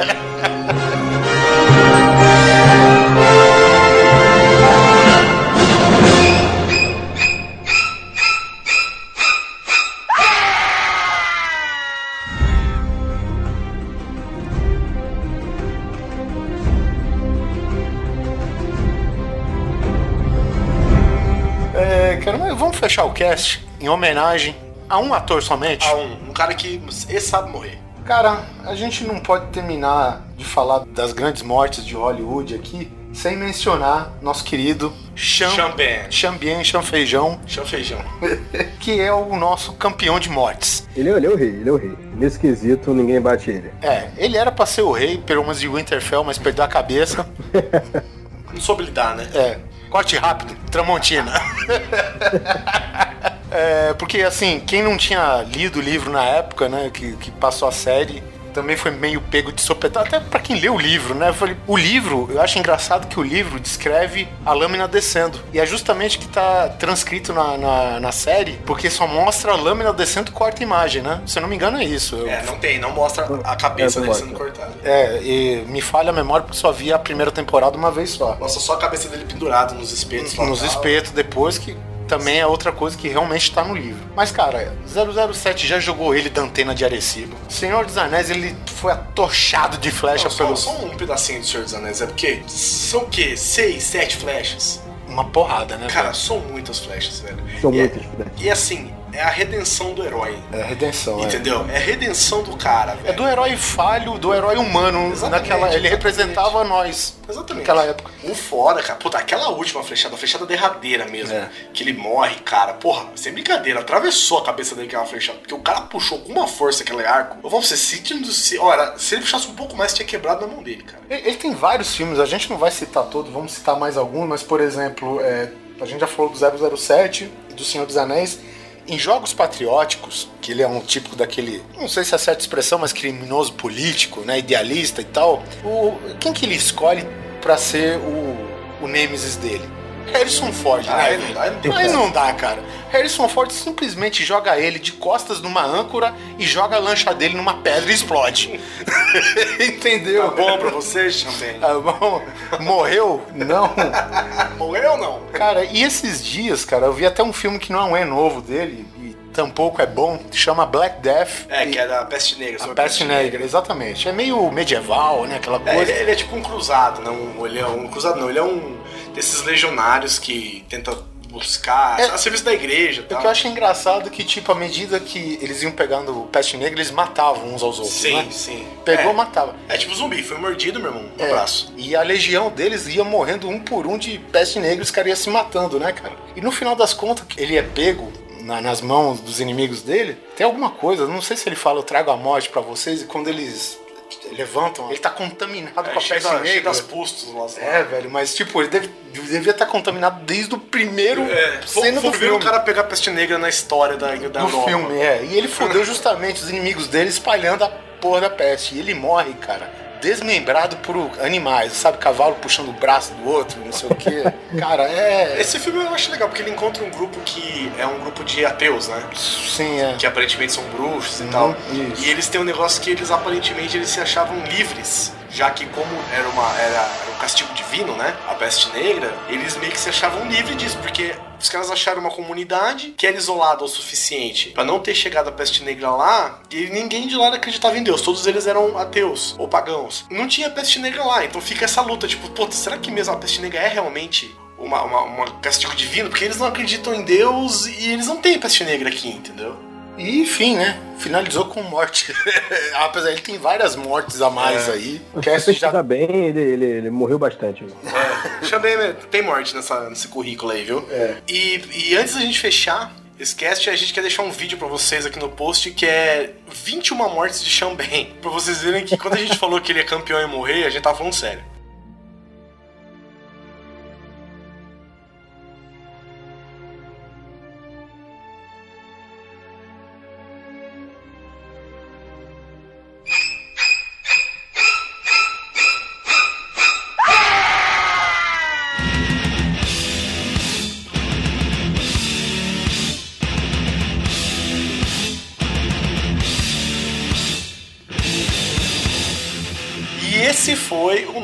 Episódio sobre as mortes no cinema, algumas muito legais, outras é, nem tanto, mas bom, todas icônicas pelo menos, né? E faltou muitas outras que a gente Puta, sabe. o- Gente, o que mais tem é a morte no cinema, né? A gente sabe que primeiro pornografia, segundo cadáveres. Primeiro, ah, é vilão bom, é vilão morto. Exatamente, e isso se segue até hoje. E se faltou alguma morte aí que você não. A gente não falou, acho que a gente esqueceu, a gente esqueceu de propósito, na verdade, para poder gerar, fomentar os comentários, para que vocês possam aí participar e quem sabe futuramente ter uma outra participação minha, porque eles nunca me chamaram, mesmo se dizendo meus amigos, né? Estão aí com o site há um tempo, eu tô aí esperando, aguardando. Falei, não, não vou pedir, eu não vou pedir, eu não vou pedir, e aí finalmente para quebrar um galho me chamaram. Acabou? É lógico. lógico, né, cara? A gente esqueceu muita coisa, muita Esqueceu coisa. não, tem coisa que a gente cortou, na É, verdade. a gente cortou muita coisa, a gente esqueceu muita coisa. A gente quer também que vocês nos comentários preencham, né? Algumas lacunas que a gente deixou. Pô, teve tal morte de tal filme super legal. É, vocês esqueceram tal filme. Quem sabe fazer sobre um outro filme? A gente pode fazer sobre novas, né? Um novo episódio sobre mortes do cinema. A gente pode fazer sobre, sei lá, melhores casamentos, melhores brigas do cinema, melhores Melhores nascimentos. É, sei lá, foda-se. É casamento de morte, não dá na mesma coisa? É, praticamente. Tem o casamento vermelho lá do, do Game of Thrones. Tem o casamento vermelho. Tem, sei lá, melhores brigas do cinema, melhores perseguições de carro. Pô, tem, tem uma série de coisas sobre isso. A gente quer que vocês participem. Eu quero agradecer aqui, mais uma vez, a gente agradeceu no começo, agradecer de novo o nosso amigo, querido, o Tony Garrido, do Grande Coisa, não me canso de falar isso, e Ian Marlon. É, eu que agradeço, galera. Tava querendo participar já tinha um tempinho. Saudade de vocês, viu? Tem muito tempo mesmo que a gente não se falava. E é isso aí, precisando de novo, eu tô aí. E a galera pra te encontrar, como é que faz? Pra me encontrar, cara, eu tô, eu tô meio parado, eu não tô fazendo nada, não, mas daqui a pouco eu vou. Quem, não sei né, se tem muita gente que ainda lembra do que eu fazia antes. Eu participava do falecido Nerd Drops antes, tinha o Trailercast. E o Trailercast deve voltar, mas eu não vou prometer quando, cara. Mas um dia desses aí vai voltar em primeira mão no Grande Coisa. Quem quiser ver mais, como eu falei no, no episódio anterior, é, tem lá agora no, no site do Grande Coisa, tem a categoria Nerd Drops, e incluindo Nerd Drops de games e os Nerd Drops especiais e os regulares, tem também o Trailercast, que é com o nosso querido aqui, Marlon, falando sobre os lançamentos, que eram lançamentos naquela época. Se vocês quiserem ver pra conhecer como era o trabalho do Ian, é só acessar lá o grandecoisa.com.br e procurar pelo Trailercast no nosso menuzinho. E ouvi um delicioso sotaque carioca da melhor qualidade. Original, né? Original. Original. O primeiro carioca que não sabe imitar Silvio Santos. Exatamente. É, tô frustrado. E não se esqueçam, se você assina o Grande Coisa no iTunes, não se esqueça de acessar o site também, tem bastante resenha legal lá. E já que você assina no iTunes, não se esqueça de ranquear o Grande Coisa, de preferência com o número 5. E deixar uma resenha pra gente. Pô, muita gente, vocês têm percebido aqui que muita gente tem conhecido a gente pelo iTunes. É super legal vocês fazerem isso, que a gente se espalha, muita gente conhece. Não se esqueça de curtir a página do Facebook do Grande Coisa, que é o facebook.com.br Grande Coisa, seguir a gente no Twitter, Grande Coisa Underline, e ver a gente no YouTube, que é o Grande Coisa TV. Mais alguma coisa para acrescentar, Diver Pérez? Coloque os arquivos no servidor da sua empresa. Do, Exato, do grande é interessante também você fazer isso, colocar os arquivos no servidor da sua empresa para compartilhar com os seus coleguinhas de profissão. Beleza, gente? Um abraço e até a próxima.